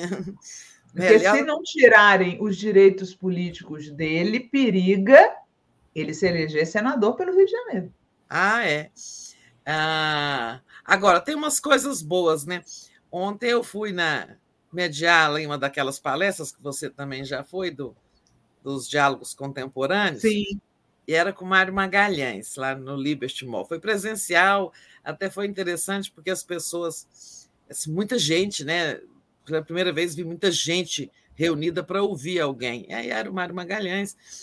E o Mário contou o seguinte: que ele veio do Rio, né, para vir fazer essa palestra em Brasília, e no mesmo voo veio o Daniel Silveira, todo rambo, com aquela camiseta assim no ombro, né? Regata, né? Machão, exibindo os músculos e tal, sem tornezeleira. E se exibindo muito para ver se aparecia. Pessoas pedindo fotografia, né? Aquelas coisas. Mas não apareceu ninguém, sabe? Se fosse em outros tempos, você imagina como eles estariam é, fazendo festa, né? 2018, Sim. um bolsonarista desse estaria fazendo sucesso no aeroporto, né? Mas que não, não teve comoção, sabe? Não teve tirar selfie, essas coisas. Mas ele estava querendo. Agora, se ele for candidato ao Senado, se ele conseguir preservar os direitos políticos, quem vai ficar em maus lençóis vai ser o Romário, né? É, mas, o Bolson... mas aí o bolsonarismo fica com dois senadores no Rio de Janeiro, né? Perigoso. É, mas entre os dois, é, é claro que o bolsonarismo descarrega nele, né? E não Sim. no Romário, que é, é um bolsonarista, digamos assim. Não é raiz, né? É. Exato, exatamente. Meu Deus. Ai, ai. Muito triste essa, essa questão dos senadores lá do Rio. Eu fico triste. Carioca aí sentiu. Eu, eu sinto isso. Ontem eu vi, Daphne, deixa eu puxar um assunto aqui com você, vou te entrevistar agora, Daphne. meu Deus. Ontem eu vi as pessoas comentando, pessoas ah. progressistas, Gregório do Vivier, várias ah. pessoas é, comemorando que o Paz proibiu caixa de som na praia. O que, é que você achou disso? É, eu vi isso. É... É, eu quero eu falar. Vi o, eu não vi o que falou o, o Gregório do Vivier. Assim, eu acho um saco caixa de som na praia, sabe? Aqui em Maceió tem muito, eu acho um saco, mas eu acho que que não, é, não, não devia, não. Eu acho que as pessoas tinham que ter o bom senso. Você quer saber o que eu acho de proibir ou o que eu acho que. O que você acha de proibir? O que você acha de proibir? Porque eu, eu não gosto. Eu odeio caixa de som na praia e eu só que eu mudo de lugar. Aqui em Maceió, eu moro numa praia, na rua, a minha rua é Rua da Praia. E aí eu e, e, tem muito, né? Então, é praia do futuro, a gente tá é? sentado querendo ler um livro, passa o cara e é sempre assim, eles nunca escutam Pink Floyd, né, o que eu considero música boa, rock progressista, ou, ou, música clássica, ou um sambinha, não. É aquela música assim que você é alta é. e que você não aguenta se concentrar em outra coisa, a não ser daquela música e na dor de cabeça que você está sentindo. Mas eu acho que não, não a prefeitura não devia é, mexer com isso, não, porque tem a lei do silêncio já, né? À noite você não pode botar música alta e durante o dia as pessoas têm que ser livres para para ter o lazer delas da maneira que elas queiram. Tudo bem, está incomodando o outro. Só que a praia é grande, né? Você pode mudar de lugar, como é o que eu faço. Ah, não, mas você é, pega é... uma Copacabana no domingo. É, Copacabana é complicado, mas assim, eu acho que não tem que se meter com isso, não. Eu acho que o prefeito não, não podia se meter com isso, não. As pessoas têm o Eu tendo delas, achar, né? eu tendo, sinceramente, a achar uma medida um pouco elitista. Sabe? É elitista, é isso que eu ia falar, né? A música que é boa para mim, talvez não seja música boa para quem escuta. Ah. Me incomoda é o volume. Ah, não, discordo dos 612. Discordo dos 612, eu... porque se isso for julgada constitucionalmente, por exemplo, alguém recorrer, essa é uma medida para proteger a maioria, né? É, a uhum. minoria pode escutar a música, não está violando liberdade de expressão. Mas... Quer escutar a sua música, vai para dentro da sua casa, se quer escutar alto. Mesmo assim, observe seu vizinho é, eu acho que a maioria não é obrigada a escutar a música dos outros, sabe? Não, eu, eu, acho, eu, eu me incomodo profundamente, até em sinal de trânsito. Sabe, sinal de trânsito, você para ao lado de um sujeito que está não sei quantos decibéis ali, é, mas tudo bem, dá, o sinal vai abrir e você vai ficar longe dele. Mas as pessoas não têm o menor respeito. Eu fui um dia a Grumari, imagina, porque é era. Deserta no Rio, para quem não conhece é, é uma praia mais retirada, porque um, um casal amigo português é, queria conhecer outros, outros lugares além dos, dos óbvios ali do, do Rio. Né? Aí foi Grumari, pouquinha gente, praia quase vazia, mas um grupinho lá com um, uma música numa altura. Os portugueses, o casal ficou chocado como é que isso é, como é que pode isso, eu ser obrigado a escutar a música do outro? Como é que vocês toleram isso? Falei, pois é, toleramos, não há o que fazer. É, eu, eu concordo. E, e, por exemplo, poluição sonora é uma coisa é, é, é, crime. Está aqui nas placas aqui. Eu moro numa praia mais afastada, tá, tem várias placas. Poluição sonora é crime, é crime, né? E perturba muito concordo é, é, que você está incomodando o direito do outro também de ficar em paz. Só que eu acho, como a Sinara falou, que é uma coisa elitista, porque o povão adora chegar aqui e botar aquela caixa. E é o único lazer deles, porque a praia é gratuita, né? Então eu, eu fico assim se eu fosse o Eduardo Paes, eu Às vezes a pessoa mora num apartamento num barraco pequeno e tal, chega na praia e quer fazer a farra dela. Qual que é o problema? Não, sabe, eu estou vendo aqui que o Cláudio Negrão, olha só o que, é que vem junto com esse tipo de coisa. No mesmo, ontem o, o Paes falou isso, foi aplaudido, e aí ele conta aqui que o Paes decretou também né, o fim da apresentação de artistas de ruas nas praças do Flamengo e Laranjeiras. Essas Isso é péssimo. Sozinha. Exato. Essas coisas nunca vêm sozinhas. Eles proíbem o som que agrada a classe média e aí depois ele decreta o fim da apresentação de artistas de rua. Isso é, é medida é, higienista. É gentrificação, sabe, Tereza? Eles, o que eles é. querem é, é não, isso. Essa segunda aí eu não, não. Gourmetizar a praia, a rua. Isso aí, é, eu, eu não consigo ser, pra... ser a favor. É. Vocês sabem que eu, eu tenho uma discussão aqui em casa mesmo, porque uh, uh, tem gente que fala assim, meu próprio marido fala, não gosto de praia cheia. Gente, eu acho isso muito relativo. Como assim não gosta de praia cheia? Uma pessoa que mora ali no Rio, Copacabana, e vai numa praia no domingo, se ela for ficar pensando que a praia está cheia, ela não vai para a praia nunca. Praia cheia, normalmente. Se você quer uma praia mais isolada, aí você vai ter que ir pra, em busca é. de uma praia mais isolada. Agora, praia é cheia. Por quê? Porque é um lazer barato, gratuito, ao ar livre. Todo mundo quer ir. Então, assim, eu acho ficar reclamando de, de praia cheia é, aí, que, aí interessante que procure, é, é, vai mais longe e tal. Mas essa segunda aí dos espaços públicos, não, essa não apoio, não. Agora o do som eu apoio. É, talvez botar assim, né, ah, pode escutar música, mas não pode ser extremamente alta, né? Alguma coisa assim. Agora, mas aí vai, vai ter o quê? A polícia na areia, policiando. É, quem é que vai tá fiscalizar? Aí eu os maconheiros já não vão poder fumar sua maconha. É, Vai ser horrível, horrível. Muito ruim. Enfim, eu não tinha, eu só vi isso por alto, mas não, não tinha nem parado para pensar nisso, não, Sinara. Não, eu achei engraçado, porque todo mundo estava apoiando. Assim, todo mundo que é do nosso campo estava, não, é isso mesmo, nunca falei mal do paz, é isso mesmo, tem que proibir o Daqui som alto. É... Eu Daqui acho a pouco uma postura Se um eles puderem, eles cortam a linha da, da Zona Norte para a Zona Sul lá, que estão aí, ó, ressabiados com Brizola desde aquela época, né? Que foi a grande coisa que o, que o Brizola fez, porque o Rio, cidade partida, como disse o Zuenir Ventura, né? O carioca da Zona Sul não, não queria, né? Que a Zona Norte invadisse a praia. E aí teve até quem falou assim: não, tem que ficar lá na Zona Norte, tem que criar área de lazer para eles lá. E eles fizeram lá o aquelas praias lá do, da Zona Norte, mas, gente, deixa o.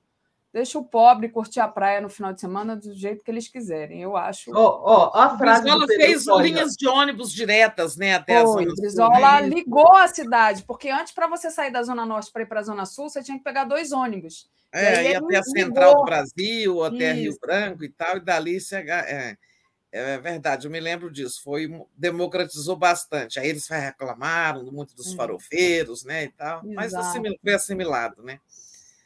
E dizem Bom, que deixa nessa, deixa, nessa deixa, deixa a Tereza falar aí e sossegada e eu vou nessa. Sexta-feira às nove nós estamos aqui para o nosso papo longo. Valeu, Sinara. Obrigada. Beijo, Sinara. Beijo. Ó, beijo. Beijão, gente. Tchau, bom dia a todos e todas. É, bom dia. Deixa. Tereza, deixa eu ler aqui os superchats. Isso. Já Tem vários aqui para a gente né? encerrar. Papo da Praia e do Eduardo Paes. Vamos lá. Caio Batista diz: moro na periferia e sei bem o que é falta de noção e respeito de quem coloca o som nas alturas para torturar os outros. Não se, não se proibiu o som, mas a folga. Oswaldo diz: fone de ouvido para quê, né? Luciana Zero. Ô, Tereza, pena que não fiquei sabendo, teria ido te prestigiar. Ah, pois é, a Luciana Zero, que é de Brasília, né? Ah, eu esqueci de falar é. no Bom Dia, porque é, foi assim diferente, né? Foi com a. É, não foi não com a Daphne, aí eu estava ali na conversa com a Sinara e esqueci de anunciar no Bom Dia. Depois eu fiz Twitter, mas aí já, já não foi aqui. Pois é, Luciana, mas, mas a, a Vera Motos está tá acontecendo o ciclo é, o ciclo Diálogos Contemporâneos, Luciana. Tem mais. Procura aí na internet que você vai achar que ainda tem Fabrício Carpinejar. É, e ontem era o Fernando Moraes, mas ele não pôde, que está doente, fez estripulias com a saúde. É, ainda tem mais umas duas, estou lembrando do Fabrício, mas tem mais uma pessoa. Olha lá que essa programação é bacana de debates. Legal. O Kaique diz que ninguém pode impor seu gosto musical ao outro. Concordo. Mas eu concordo que a gente tem que. Eu, para mim, foi uma medida elitista, conhecendo o Rio de Janeiro como eu conheço. É... A Luciana Zero, Euclides Roberto Novaes. A, ver... a verdade, o golpe continua. O Bozo é o manchuriano. Manchuriano. A Júlio César Beraldi, todos os dias falando, falamos de Daniel, Bozo na pauta. e ele diz que a estratégia do Ciro é ser candidato único da terceira via. Li Oliveira é, diz que o Bozo é tá, tático de guerra. Gilberto Cruvinel, Marine Le Pen manda avisar que Ciro não é bem-vindo na França. Baixaria e burrice não agradam os franceses. O Euclides diz que o Ciro é coroné, de família rival no Ceará. Só. O Bruno Seron está falando para assinar a fazer o Krav Maga, que não importa a força física o Reinaldo Assinara tinha lido. A Ana Vilela, Ciro não está preocupado com o Brasil ou com brasileiros, ele só está pensando nele próprio. Nunca mais vai ser eleito se depender do voto petista. Malu Daflon, não estou defendendo piadas nojentas, mas o politicamente correto vai além delas. Tomei bronca porque fa fala morador de rua, não pode mais. Tereza Mulan, não dizem o que o Lula falou é, Cine Mundo Afora, vocês poderiam fazer um programa especial tratando da questão indígena garimpeiros, com, com especial atenção à menina que foi assassinada. Ninguém sequer diz o nome dela. É verdade. Você mandou essa mensagem, eu comecei a procurar o nome da menina e não em várias em vários sites de notícia e não é falado o nome da menina, tanto é que eu não achei, né? A menina Yanomami, que foi violentamente assassinado com crime sexual. Li Oliveira, isso ah, pode acabar servindo de lavagem e acho que o resto aqui eu já li todos. Se eu faltou algum, vocês me mandem, por favor, mensagem. Tereza, vamos lá, nossa pauta aqui, né? A gente já falou um pouco do STF, né? Não sei se você ainda quer falar um pouco desse, dessa, digamos assim, checkmate do Bolsonaro, ou se a gente pode passar para outra coisa. É, não, eu quero falar um pouquinho, porque isso é muito grave, gente. É, o, eu tenho dito assim, por que, que a sociedade civil não está se mobilizando em defesa do Supremo? Né? E quando a gente fala do Supremo, é do Estado de Direito, é da independência dos poderes, é da democracia, não é dos, das suas uh, excelências, os ministros, né? É, porque nesse momento a gente tem os dois poderes juntos, né?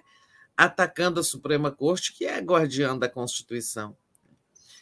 E a gente não vê, claro, eu vi muitos juristas importantes, aliás, eu vi, inclusive, o, o José Eduardo. É, o José Eduardo, que foi ministro da Justiça. José. Peraí. Cardoso. Nossa, Cardoso. Cardoso, só me viu o José Eduardo Guimarães, José Eduardo Cardoso, exatamente. José Eduardo Cardoso dizendo exatamente isso sabe? Que a sociedade civil é, devia estar ao lado do Supremo. Então, mas afora juristas e pensadores e né, políticos de esquerda, lideranças de esquerda, a, a, gente não viu um movimento assim. E o Supremo foi encantoado, né? Para quê? Qual é a gravidade disso? Né? O Bolsonaro é, ele avança, né? Quando ele neutraliza o Supremo, como ele neutralizou agora, ele avança em direção ao seu projeto autoritário. Né? Nós vamos para uma autocracia, o governo de um só. Né? Porque o governo de um só é de um só poder e de uma pessoa, porque o Congresso ele pôs no bolso. Né? Isso que está acontecendo no Brasil é muito grave. Há poucos meses da eleição, quando você tem o governo de um só e que não quer a eleição, porque vai perdê-la, né, nós estamos correndo muito perigo. Então, eu chamo a atenção disso. E o que, é que vai acontecer agora? O ministro ontem, o ministro Alexandre, disse: olha, ele é inelegível, continua inelegível. A Carla Zambelli já procurou um parecer de um jurista e já apresentou um parecer dizendo: não, ele é elegível sim é, o, o, indulto anula é, toda a condenação, não só a reclusão. Não vai ter disputa sobre isso, né? E o Congresso não vai caçar o seu mandato também. Ou seja, né, caminho aberto para o Bolsonaro. Está muito ruim, está muito perigoso o momento, sabe? Vamos. Agora, eu fiquei assim. É, até, digamos, mais tranquila, porque eu vi o Lula ontem na entrevista muito seguro de que a eleição vai acontecer, né? é, como ele é bem informado, como o Nelson Jobim, né, próximo dele, foi ministro dele e tudo, como Nelson Jobim dizem que andou conversando com as altas patentes militares é, em relação ao que podemos esperar né, do Bolsonaro e dos próximos meses, é, eu então, acho que isso também contribui para essa postura. Talvez Lula tenha essas informações, né? É, e ele esteja muito seguro de que o Bolsonaro não conseguirá nos golpear, né? Porque só tem um jeito, né, de nós sairmos dessa situação. Não saímos pelo impeachment, não saímos pelo processo é, de crime comum contra o Bolsonaro, apesar de que ele cometeu tanto crimes de responsabilidade, que levam ao impeachment, quanto crimes é, comuns, né, que seria o julgamento pelo Supremo. É, nada disso aconteceu, só nos resta a eleição. Né? É a única forma da gente sair disso. Exatamente. Encerrar 2018, né? esse ano que nunca acaba. Nossa, eu fico pensando. Alguém mandou o um superchat aqui mais cedo, Tereza, dizendo que quando chegar a verdadeira pesquisa, deve ter sido uma bolsonarista dizendo que ah, eu vou rir na cara de vocês. Eu fiquei pensando aqui do tempo que falta, né, para essa entre aspas verdadeira pesquisa e que eu acho que eu e nós todos aqui e todos vamos rir, né, da cara dos bolsonaristas. É, que meses mais demorados vão ser das nossas vidas, né? Porque, por exemplo, agora com esse congelamento né, de todos esses processos por conta dessa vitória do Bolsonaro em relação ao Daniel Silveira, né, a gente nada vai andar porque a gente está pisando em ovos, né? Tudo pode ser, tudo pode dar uma pequena vitória para o Bolsonaro. Né? E eles vão ficar mais à vontade para cometer todos esses crimes, difundir fake news, é, atacar instituições e tudo, porque já foi dado o recado podem avançar que eu seguro com indulto, né?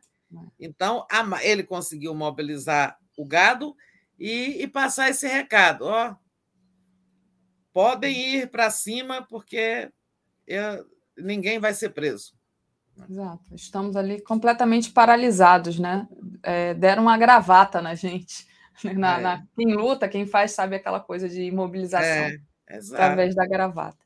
A Regina Aquino é tudo muito recente. Tereza, é porque o Supremo nos traiu e defendeu seus interesses em desfavor do Estado de Direito. Pois é, né? O Avel Alencar fala isso aqui também. As suas excelências do STF permitiu e afiançou o golpe, daí o desinteresse em defender esses golpistas, né? Falando que eles estão falando aqui que a gente não pode é, também a, achar que o Supremo, né, pode salvar a gente, que existe aí talvez uma falta de vontade da militância de defender o Supremo em relação a esse comentário que Mas você é, falou, né? Ressentimento, é, tudo bem, tem ressentimento. Agora, uma, é, o fato de é, ter o, o, Supremo ter tido uma postura né, que facilitou o, o caminho do golpe, ele não. É, na verdade, é o seguinte: o caminho do golpe também tem que considerar outras coisas, não é o Supremo sozinho houve a deficiência de articulação política do governo Dilma, né? houve a Lava Jato. É verdade que teve algumas coisas ali decisivas, como o, o, o voto, a decisão do Gilmar Mendes de impedir o Lula de ser ministro da Dilma particular, né, fazer articulação política que evitasse o impeachment, é, teve tudo isso. Agora, não é por causa do, do, de, que de um erro do passado que você vai deixar a instituição ser trucidada. Não são as figuras que estão lá que eu estou dizendo, não são as figuras. É a instituição do Supremo. Né? É igual o eleitor, né? Sabe, é o eleitor que apoiou o impeachment agora não vai, não vai aceitar o voto dele no Lula? Claro que precisa ganhar o voto dele. É igual aquela coisa com Paulinho da Força. Foi vaiado porque apoiou o golpe. Agora, o Lula quer o apoio dele. Tanto que foi conversar e acabaram se recompondo. Né? Uhum. A gente não pode avançar olhando para o retrovisor, não. Se a gente ficar olhando para o retrovisor o tempo todo, nós não vamos avançar. Espero que eles tenham aprendido, né? que eles têm que ficar, sim, sempre ao lado da democracia. E que é importante é, esse posicionamento. Até o Gilmar Mendes né, se arrependeu de tudo que ele fez no passado, eu, eu, eu penso. Kaique Butler, não há condições para se conceder a graça, e aí? Adriana Vaz, a STF rasgou a Constituição Federal várias vezes para ir contra Lula. Como esperar que o povo defenda? É uma sinuca de bico mesmo. O poder desses ministros é exagerado, vitalício, como se fossem reis. Agora ficou ruim para eles. O Jefferson Não é só aqui, né, gente? A Suprema Corte tem é vitalícia em outros países, é indicado pelos presidentes, os ministros são indicados, acaba lá, acaba de ser indicada aquela juíza, a primeira juíza negra da Suprema Corte Americana. Então, o nosso modelo não é assim. E essa coisa aí é, de, do que impediu a candidatura do Lula, olha só, é, eu ontem até falei nisso lá nessa palestra que eu estava participando. Teve a sentença do Moro, primeira instância. Mas quem é que tornou o Lula ficha suja? Foram os quatro desembargadores do TRF4 que pisaram no acelerador, passaram os processos do Lula na frente de vários outros para julgar correndo a sentença do Moro em segunda instância, né, que é o que torna a pessoa ficha suja ela ser condenada em segunda instância. Né? Então, quem, quem condenou o Lula, enquadrou o Lula na ficha suja, na, ficha, na lei da ficha limpa, foram o primeiro, o Moro com a primeira sentença e o TRF4. Aí vem no Supremo, tá? De acordo com a lei em vigor, né? Não tinha como dizer essa lei não vale para o Lula, vale para os outros, mas não vale para o Lula. Né? Então, uhum. é preciso olhar as circunstâncias. Né? Agora, aqueles quatro lá do TRF4, ninguém fala neles. Mas eles foram eles que impediram o Lula de disputar a eleição em 2018. Tereza, só continuando aqui a ler os superchats, o Avel Alencar diz que precisa tacar fogo tudo e recomeçar, como na Revolução Francesa. Chega de conciliação com os golpistas, menos panos quentes. Avel, é, tá difícil de tacar fogo em tudo, né? Porque não tem.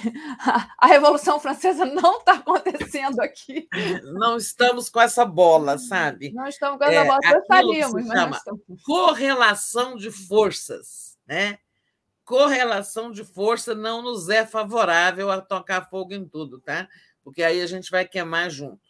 Né? É verdade. A correlação de forças é isso, sabe? Você tem a sabedoria na política uma das sabedorias exigidas na política é você saber avaliar corretamente a correlação de forças. Né? Hum, é, sabe, tamo, estamos com força para ir para fazer o quê? O Bolsonaro avaliou que havia uma correlação de força que permitia ele avançar agora nesse momento. Avançou, né? É, agora, tem uma correlação de forças eleitoral a ser confirmada na urna, né, que nos é favorável. Mas isso depende ainda de chegar lá, né? A Zélia pergunta se não vai acontecer nada para os quatro do TRF4. A Malu, é, da Flon, o STF participou do golpe e ajudou a colocar o Bozo lá. Inclusive, deve ter votado nele. Também são responsáveis por nossa queda ladeira abaixo. E tem outros aqui, então, o Mutley, ou a Mutley Costa, que diz: é, talvez a sociedade civil não ache o Supremo assim tão defensável, e talvez o povo nunca tenha recebido nada diferente do que Lula recebeu. Ah, o Kaique Butler diz que. É, não, do Kaique eu já tinha lido, a da Adriana também. E tem um aqui que eu perdi, peraí. Não, da Adriana Vaz eu já li. É isso, acho que eu li todos, né? Ah, o Ismael, mas quem foi que mudou a lei para prender o Lula? E perguntou. Deixa eu ver se tem outro aqui, acho que eu li todos. Bom. Muito... Ah, sim, faltou o Euclides, era isso que eu estava procurando. É, o Euclides é, diz que. É, e quem tem sensibilidade auditiva, como eu, os incomodados que se mudem, ora, e a solução? Problema, sim, não elitizar, mas também respeito à civilidade. É, se tivesse aí um meio termo, né, não proibir, mas que não pode ser muito alto, talvez seja fosse aí a coisa melhor. A Lia Oliveira diz: agora sou paz desde criancinha, falando sobre a questão da proibição aí das caixas de som. E o Jefferson Paz das Neves mandou aqui superchat sem contribuição e a Cláudia Maria da Dico, Fórum Social Mundial em Porto Alegre, é, de hoje, 30, dia, é, de hoje até o dia 30, né? Então, muito bem. O Oswaldo diz que é preciso, sobre proibir, correto, educar é preciso, muito bom. Ah, eu acho que o resto eu já li tudo. Tereza, vamos, vamos dar continuidade aqui ao agente, né? Aproveitando é... a pausa, é, aproveitando antes de continuar, porque não está na nossa pauta, é, saiu agora de manhã, enquanto a gente estava no ar, né? É, isso nos interessa a todos, tanto a nossa uhum. vida pessoal como a vida política do país, ó. Saiu a prévia da inflação de abril, né? O mês ainda não acabou, mas já tem uma prévia aí do IBGE. É, a inflação atinge 1,73% em abril. Mês passado, março, foi 1,62% e foi a mais alta desde 94. Essa aqui é a mais alta de abril desde 95, né? É, é alta puxada pelos alimentos e pelos combustíveis. Ou seja, em 12 meses, a inflação agora já está passou dos 12%.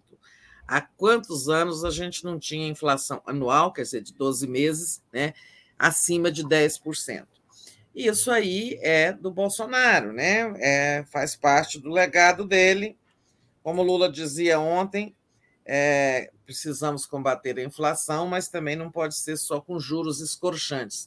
O Banco Central está lá, que aumenta juros, cada reunião do Copom eles aumentam um ponto, um ponto e meio, meio ponto, está sempre subindo e não está adiantando. Ah, tudo bem, tem a guerra, tem o combustível, mas a política de, de preços dos combustíveis poderia ter mudado se o Bolsonaro tivesse coragem para tanto. Isso já estaria reduzindo a inflação. Então, é, esse é um dado assim que, embora castigue, sobretudo, os mais pobres, essa inflação, mas ela mostra que o Bolsonaro é realmente, né, se depender da economia, olha, ele está frito nas urnas. Uhum. É isso. Tereza, coloquei aqui a matéria, está no 247, no Brasil 247, a nossa primeira página agora, tá? Sobre a prévia da inflação. O Gilberto Cruvinel diz assim: calma, a inteligência política nunca foi monopólio do genocídio. O STF ainda não deu sua resposta. Vamos aguardar. Né? E tem um outro superchat aqui do Kaique. A graça individual pode ser concedida em qualquer caso? Ele pergunta. E aí, Tereza, você sabe a, a resposta? A Constituição não define, não faz restrições. Por isso que o Supremo vai sim se debruçar, ele tem obrigação de julgar as ações do PDT, da Rede, do Cidadania, que estão lá, né, questionando a constitucionalidade deste indulto, dessa graça, né, o, o Supremo tem as ações provocadas, ele tem que decidir, mas ele deve decidir pela constitucionalidade, ou seja, ele deve decidir contra si mesmo, né? É, porque não pode fugir daquilo, mas restra, ressalvando que é, o sujeito continua, é, ficará é, inelegível, como já disse o ministro Alexandre de Moraes. Né? Por isso que a gente fala que o Bolsonaro encantou, né, é, imobilizou, neutralizou o Supremo, porque depois disso, condenar outro bolsonarista de alto escalão, assim, é, alto escalão, não se digo no, no, não, não em cargo de governo, do, no escalão da militância bolsonarista, digamos assim, um Alan dos Santos, né, e outros mais, o Supremo nem vai fazer isso, porque vai levar outro indulto pela cara e ficar desmoralizado. Respondido, né? Otimamente respondido. Estava com o microfone fechado, desculpa. O cachorro começou a latir aqui, eu tive que fechar. Eu acho que esse, essa, essa pauta do Supremo foi longamente falada. Você ainda tem mais alguma coisa para falar? Tinha não, não, não. Podemos falar, avançar. Né? Podemos avançar. Então, já que você tratou dessa questão da inflação, né, é, que é uma pauta que favorece a campanha do Lula, né? Claro, porque é, quando o Lula estava lá, as pessoas estava no governando, né? O Lula e depois a Dilma, a inflação estava além de controlada, as pessoas estavam comendo bem, comprando carro popular, comprando linha branca, tudo isso. É, queria que você falasse como é que você viu a entrevista ontem do Lula para os youtubers, quais são os principais pontos que você destacaria, né? É, eu, eu acho que assim pontos é, importantes, ao meu ver, que ele falou é a questão da eleição dos deputados, né?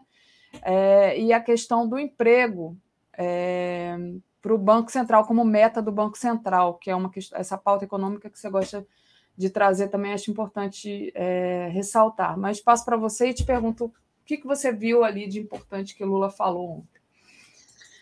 Ah, eu acho que ali teve muito recado, mas assim, no torcer da toalha é o seguinte: o Lula muito preparado para governar, com muita clareza e lucidez sobre os problemas do país, né? tendo com, muito claro o tamanho do desafio que o presidente da República vai enfrentar, né? É, até aquela frase dele que é, é, digamos, adequando a do Juscelino. A do Juscelino era vamos fazer 50 anos em cinco, mas era 50 anos para avançar, né? Então, o Juscelino fez muitas estradas, muitas hidrelétricas, implantou a, a, a indústria automobilística, né? muita infraestrutura no país e construiu Brasília, né? Que foi, não é por, por tirar a capital do Rio, é porque o Brasil abriu um polo de desenvolvimento no Centro-Oeste que era um sertão esquecido. E eu sou filha dele, como eu brinco, sou filha da Idade Média. Né? E, uhum. então, nós, isso é questão de soberania. O Brasil tinha um pedaço do, de si esquecido, que corria até risco, né? porque você não, você não ocupa o território, não é dono dele. Isso aqui ficava a Deus dará. Tinha as nossas fronteiras demarcadas, mas é, não havia efetiva soberania, inclusive sobre a Amazônia, porque é daqui que nós alcançamos a Amazônia, daqui foi aberta a Belém-Brasília. Né? É, e, então, assim, o Juscelino era para avançar. O Lula está falando, vamos fazer 50 anos em quatro, mas para reconstruir. Né? Claro que para avançar também, mas assim, digamos que boa parte desse esforço vai ser consumido em consertar né, o Brasil. Né? Isso em tudo, na economia, nas instituições, na democracia, né, é, na questão social, tudo mais. Educação, educação está desmontada, né? É, ali só tem ministro que carrega arma, negócio passou. Uhum. Não, não, passou um ministro digno do cargo ali, né, na era Bolsonaro. Não passou um. Né? Então, é Weintraub, é esse aí, o Milton Ribeiro, aquele outro que também era é, da Guerra Cultural, o primeiro, que eu esqueci o nome dele. Vélez Rodrigues, não era? Vélez, isso. É, então, assim, não teve ninguém ali preocupado com, com a educação, tudo destruído. Mas eu achei a entrevista assim, Lula muito preparado. Agora, teve recado teve muitos e muitos recados, e um deles, eu acho aí dos mais importantes, é isso: olha, a prioridade, primeira, né? Primeira coisa que você tem que fazer, porque as pessoas voltem a comer e tal, é garantir que elas tenham trabalho, né?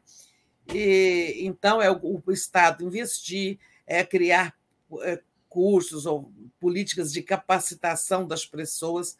Ele fala: o BNDES tem que abrir uma linha para financiar pequenos negócios, mas não é esse empreendedorismo que eles falam que entregador de comida de bicicleta é, é empreendedor individual, né? Não é isso. Não se trata de trabalho precário, né? É, mas de estimular as pessoas com apoio do Estado a montar seus negócios. É, realmente a economia mudou, muita coisa hoje é, tem que ser auto, é, muitas pessoas têm que autoproduzir o seu emprego, digamos assim, né? É, e, e, ele disse que não tem problema nenhum em, conviver, em conviver com o presidente do Banco Central, que vai ter mandato, né, depois que o Bolsonaro for embora, o presidente do Banco Central continuará tendo mandato algum tempo depois do Lula, se não me engano, dois anos. Né? Dois anos. E, e ele disse que não tem problema nenhum, mas só vai dizer para o sujeito: olha, vamos dar um jeito de combater a inflação, não só elevando juros, né? É, na verdade, que está acontecendo no Bolsonaro, no governo Bolsonaro, é o seguinte: o Banco Central está fazendo o que ele pode, elevar juros, mas ele é obrigado até a elevar mais os juros, porque o governo pelo, não faz a sua parte. E muito pelo contrário, o Bolsonaro está o tempo todo criando medidas de gastança que estimulam a inflação. Então, não há como enxugar esse gelo, se essa, essa inflação, se o Banco Central enxuga de um lado e o governo produz gelo derretido de outro. Né? Tem jeito. Hum. Mas achei a entrevista muito boa. Outro ponto interessante foi que ele falou desse sigilo de 100 anos, né, Tereza? O que, que você pensa dessa declaração do Lula? Vai é. acabar. É. Com uma canetada, o Lula pode tirar esse sigilo todo. A gente vai ficar sabendo de coisas assim, cabeludas do. Vamos saber se o Bolsonaro vacinou, né? E ficou aí estimulando as pessoas a morrerem sem se vacinarem. Porque para alguém botar sigilo de 100 anos na sua caderneta de vacinação, gente, né? Tem alguma coisa aí para ser escondida, né? Uma caderneta de vacinação? Sobre essa entrada e saída de quem entrou e saiu do palácio, né? Quem teve reunião com ele, essas coisas, né? Ele botou tanta coisa no sigilo assim que. Nossa, tanta bobagem. É, Mas, quer dizer, agora... algumas não são bobagens. Por exemplo, essa da caderneta de vacina, eu acho que ele se vacinou. Tá? Ah, eu mas, também. É, mas ficou aí fazendo, combatendo as vacinas. Ou seja, ele se protegeu e queria que as pessoas se expusessem ao risco de morte. Ele deve ter se vacinado logo no começo, Tereza. E vou te falar mais, né? As pessoas que perderam parentes, porque eu conheço amigos meus que são é, de esquerda e que tinham parentes bolsonaristas que não se vacinaram ou amigos, né? Mas que são pessoas né, da sua família que você ama, apesar de ser bolsonarista, digamos assim. Né? Não queria falar isso, mas já falei. É. E as pessoas não se vacinaram e acabaram vindo a óbito, porque acreditaram no é. Bolsonaro. Gente, e quando descobriram que o Bolsonaro se vacinou, nossa, pois isso é. vai dar. Isso é um crime, até... né? É um, é um crime. crime. E, e essa é, outra coisa, Tereza, que eu é, destacaria também é a questão do Lula apontar a manipulação é, da mídia. Ele falou do Big Brother, né? Dessa manipulação do que, que rola nas redes sociais, do que, que prende a atenção das pessoas, como é que o Bolsonaro está dirigindo a campanha dele em relação a isso, né? Eu acho que foi uma questão importante também que ele salientou, né? voltando à questão do, do indulto da graça ao Daniel Silveira, né? E, e ele explicou por que, que ele não falou muito sobre isso. Né?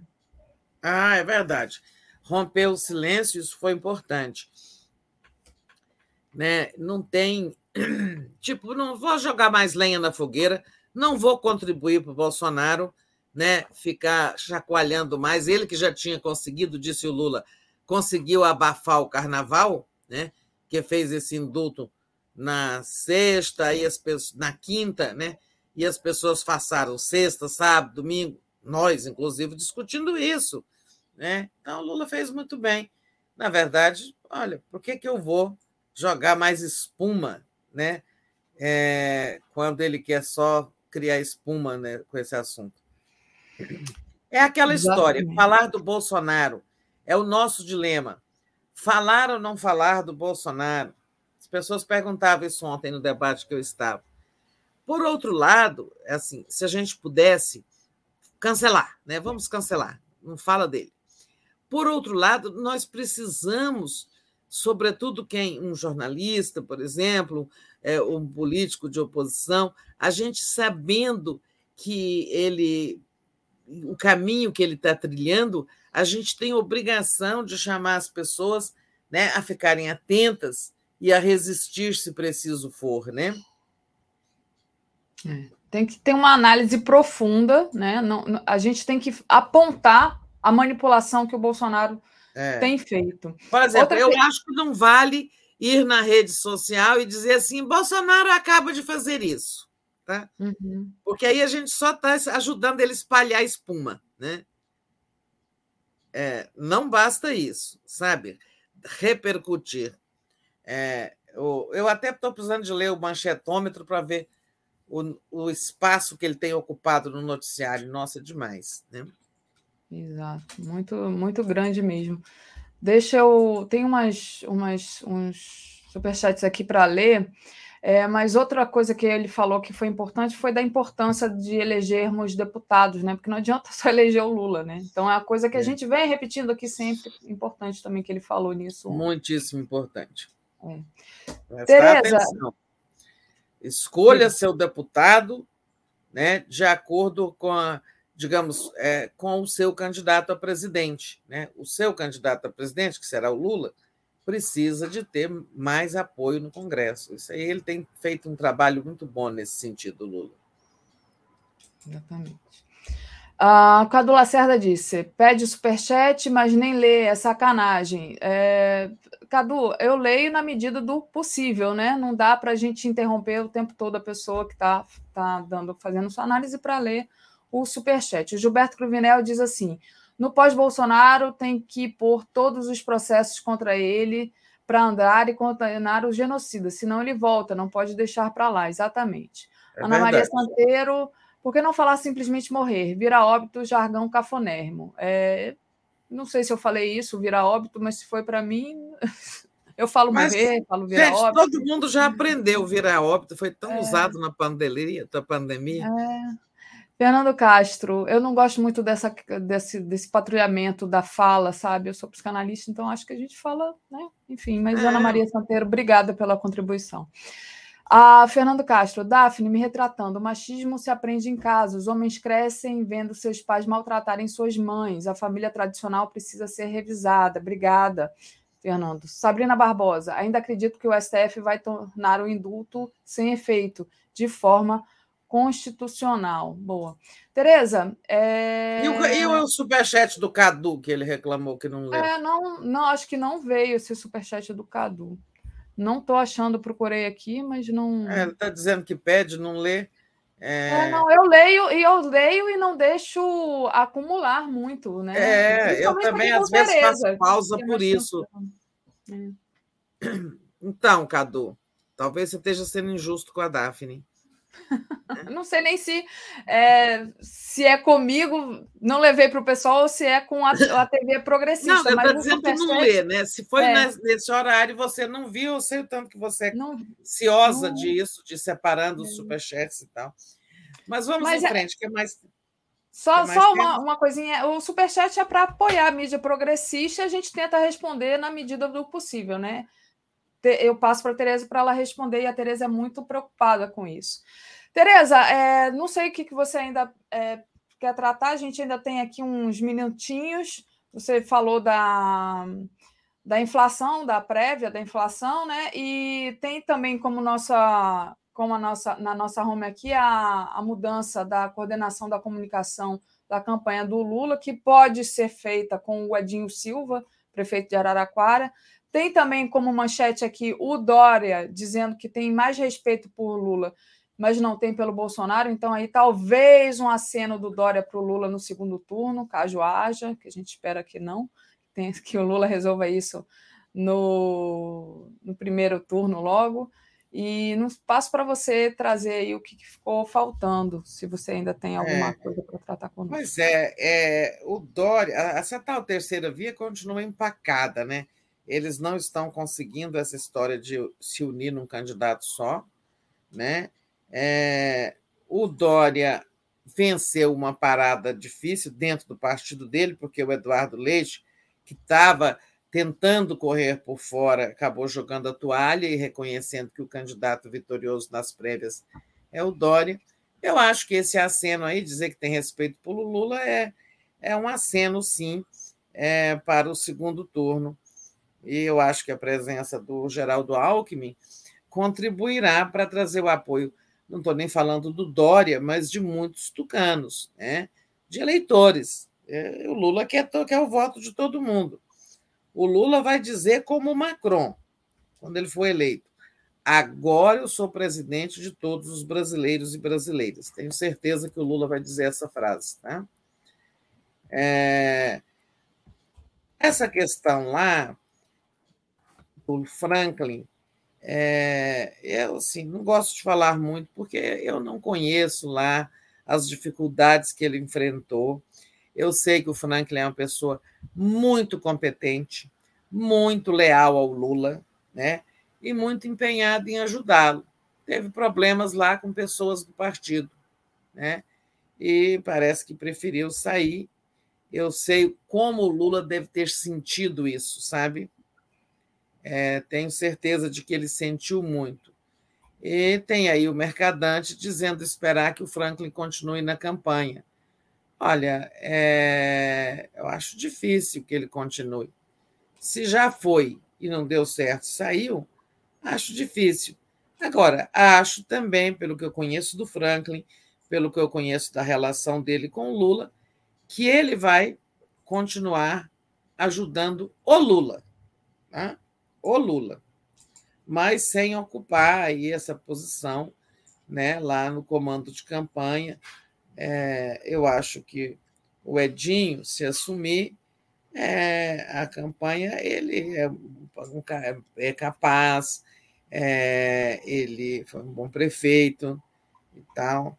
Já não acho que foi tão bom ministro da comunicação da Dilma. Franklin foi o ministro excepcional de comunicação que o Lula teve. Né? Mas assim, não quero falar muito sobre isso.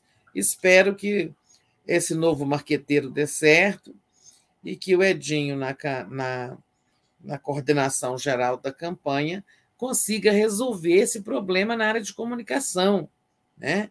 porque é preciso parar de ter ruído ali. Né? É, essa, é assunto sério demais. E eu tenho certeza que quando o Franklin decide sair, eu não falei com ele, mas se é que ele decidiu sair mesmo, ele está dizendo: olha, Vou sair para não atrapalhar, porque se eu sou motivo de discórdia, o mais importante é que a campanha se acerte, né? que não haja problema. Então, vamos torcer para que as coisas se acertem lá na campanha do Lula, nessa área que é tão estratégica. Muito bom. É, Tereza, deixa eu agradecer aqui o, o Gilberto Cruvinel, que enviou um superchat perguntando se não é, seria um erro a demissão do Franklin, você já falou um pouquinho sobre isso. É, mas é... Assim, ele que pediu para sair, né? Uhum. Ele está falando a demissão, eu não sei, o pedido de demissão, ou se ele está entendendo que o Franklin foi demitido. Não, o Franklin pediu para sair.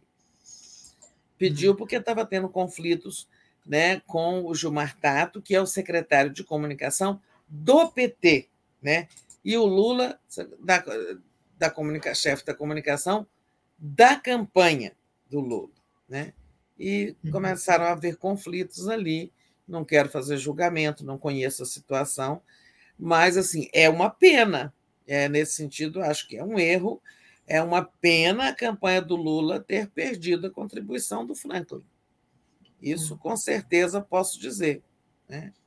É, é uhum. uma pena que as pessoas né, lá do partido não tenham colocado a campanha ah, acima das divergências e tal. Não conheço as divergências, mas, enfim, eu acho que foi uma perda para o Lula. Por isso que eu estou dizendo, tenho certeza que o Lula está, sabe, chateado com isso, que ele não gostou de perder a ajuda do Franklin, pessoa em quem ele, que ele tanto respeita e na qual tanto confia. Perfeito. E o Fernando Castro diz que Bozo surfa criando fatos, temos que criar também. A Leila Matos diz: o problema é que os que usam som alto sempre são têm um péssimo gosto musical e eu não tenho que sofrer tortura auditiva. O Kaique Butler diz: na live dei umas quatro gargalhadas e lacrimejei duas vezes. Que bom que você está entretido aqui, Kaique. É, que ótimo. E. Hum, Deixa eu ver se tem um dos Berto. Ah, não, dos Berto já li. Eu acho que eu li todos. Então, Tereza, queria é, noticiar aqui, dar em primeira mão a nossa programação de hoje, às 10 horas, o mundo como ele é. Lavrov adverte que guerra dos Estados Unidos e OTAN, é, Rússia contra a Rússia pode gerar conflito nuclear. Então, algo preocupante essa questão do conflito nuclear, nuclear que diz o Lavrov. 11 horas, giro das 11. Ócio de Bolsonaro é insulto ao país. Né? É, fizeram aí uma pesquisa e descobriram, Tereza, que o Bolsonaro só trabalha, não trabalha mais do que cinco horas por dia. A Sinara já, eu queria ter falado isso com ela. E olhe Sinara lá, hein, se trabalhar assim. É, exatamente. Isso no dia As... que trabalha. É.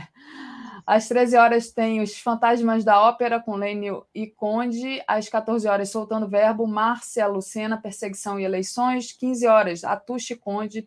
16 horas, Brasil Popular, a luta dos trabalhadores por emprego, direitos e democracia. Às 17 horas, Pauta Brasil. 18h30, Boa Noite 247.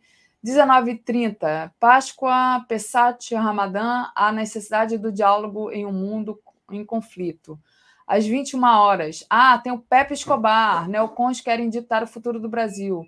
Então é o vai ser gravado essa, né? Vai ser junto com o Boa Noite, que foi o que o Léo foi fazer agora de manhã, por isso ele pediu para eu substituir ele mais cedo. Então hoje à noite às 21 horas tem o Pepe Escobar.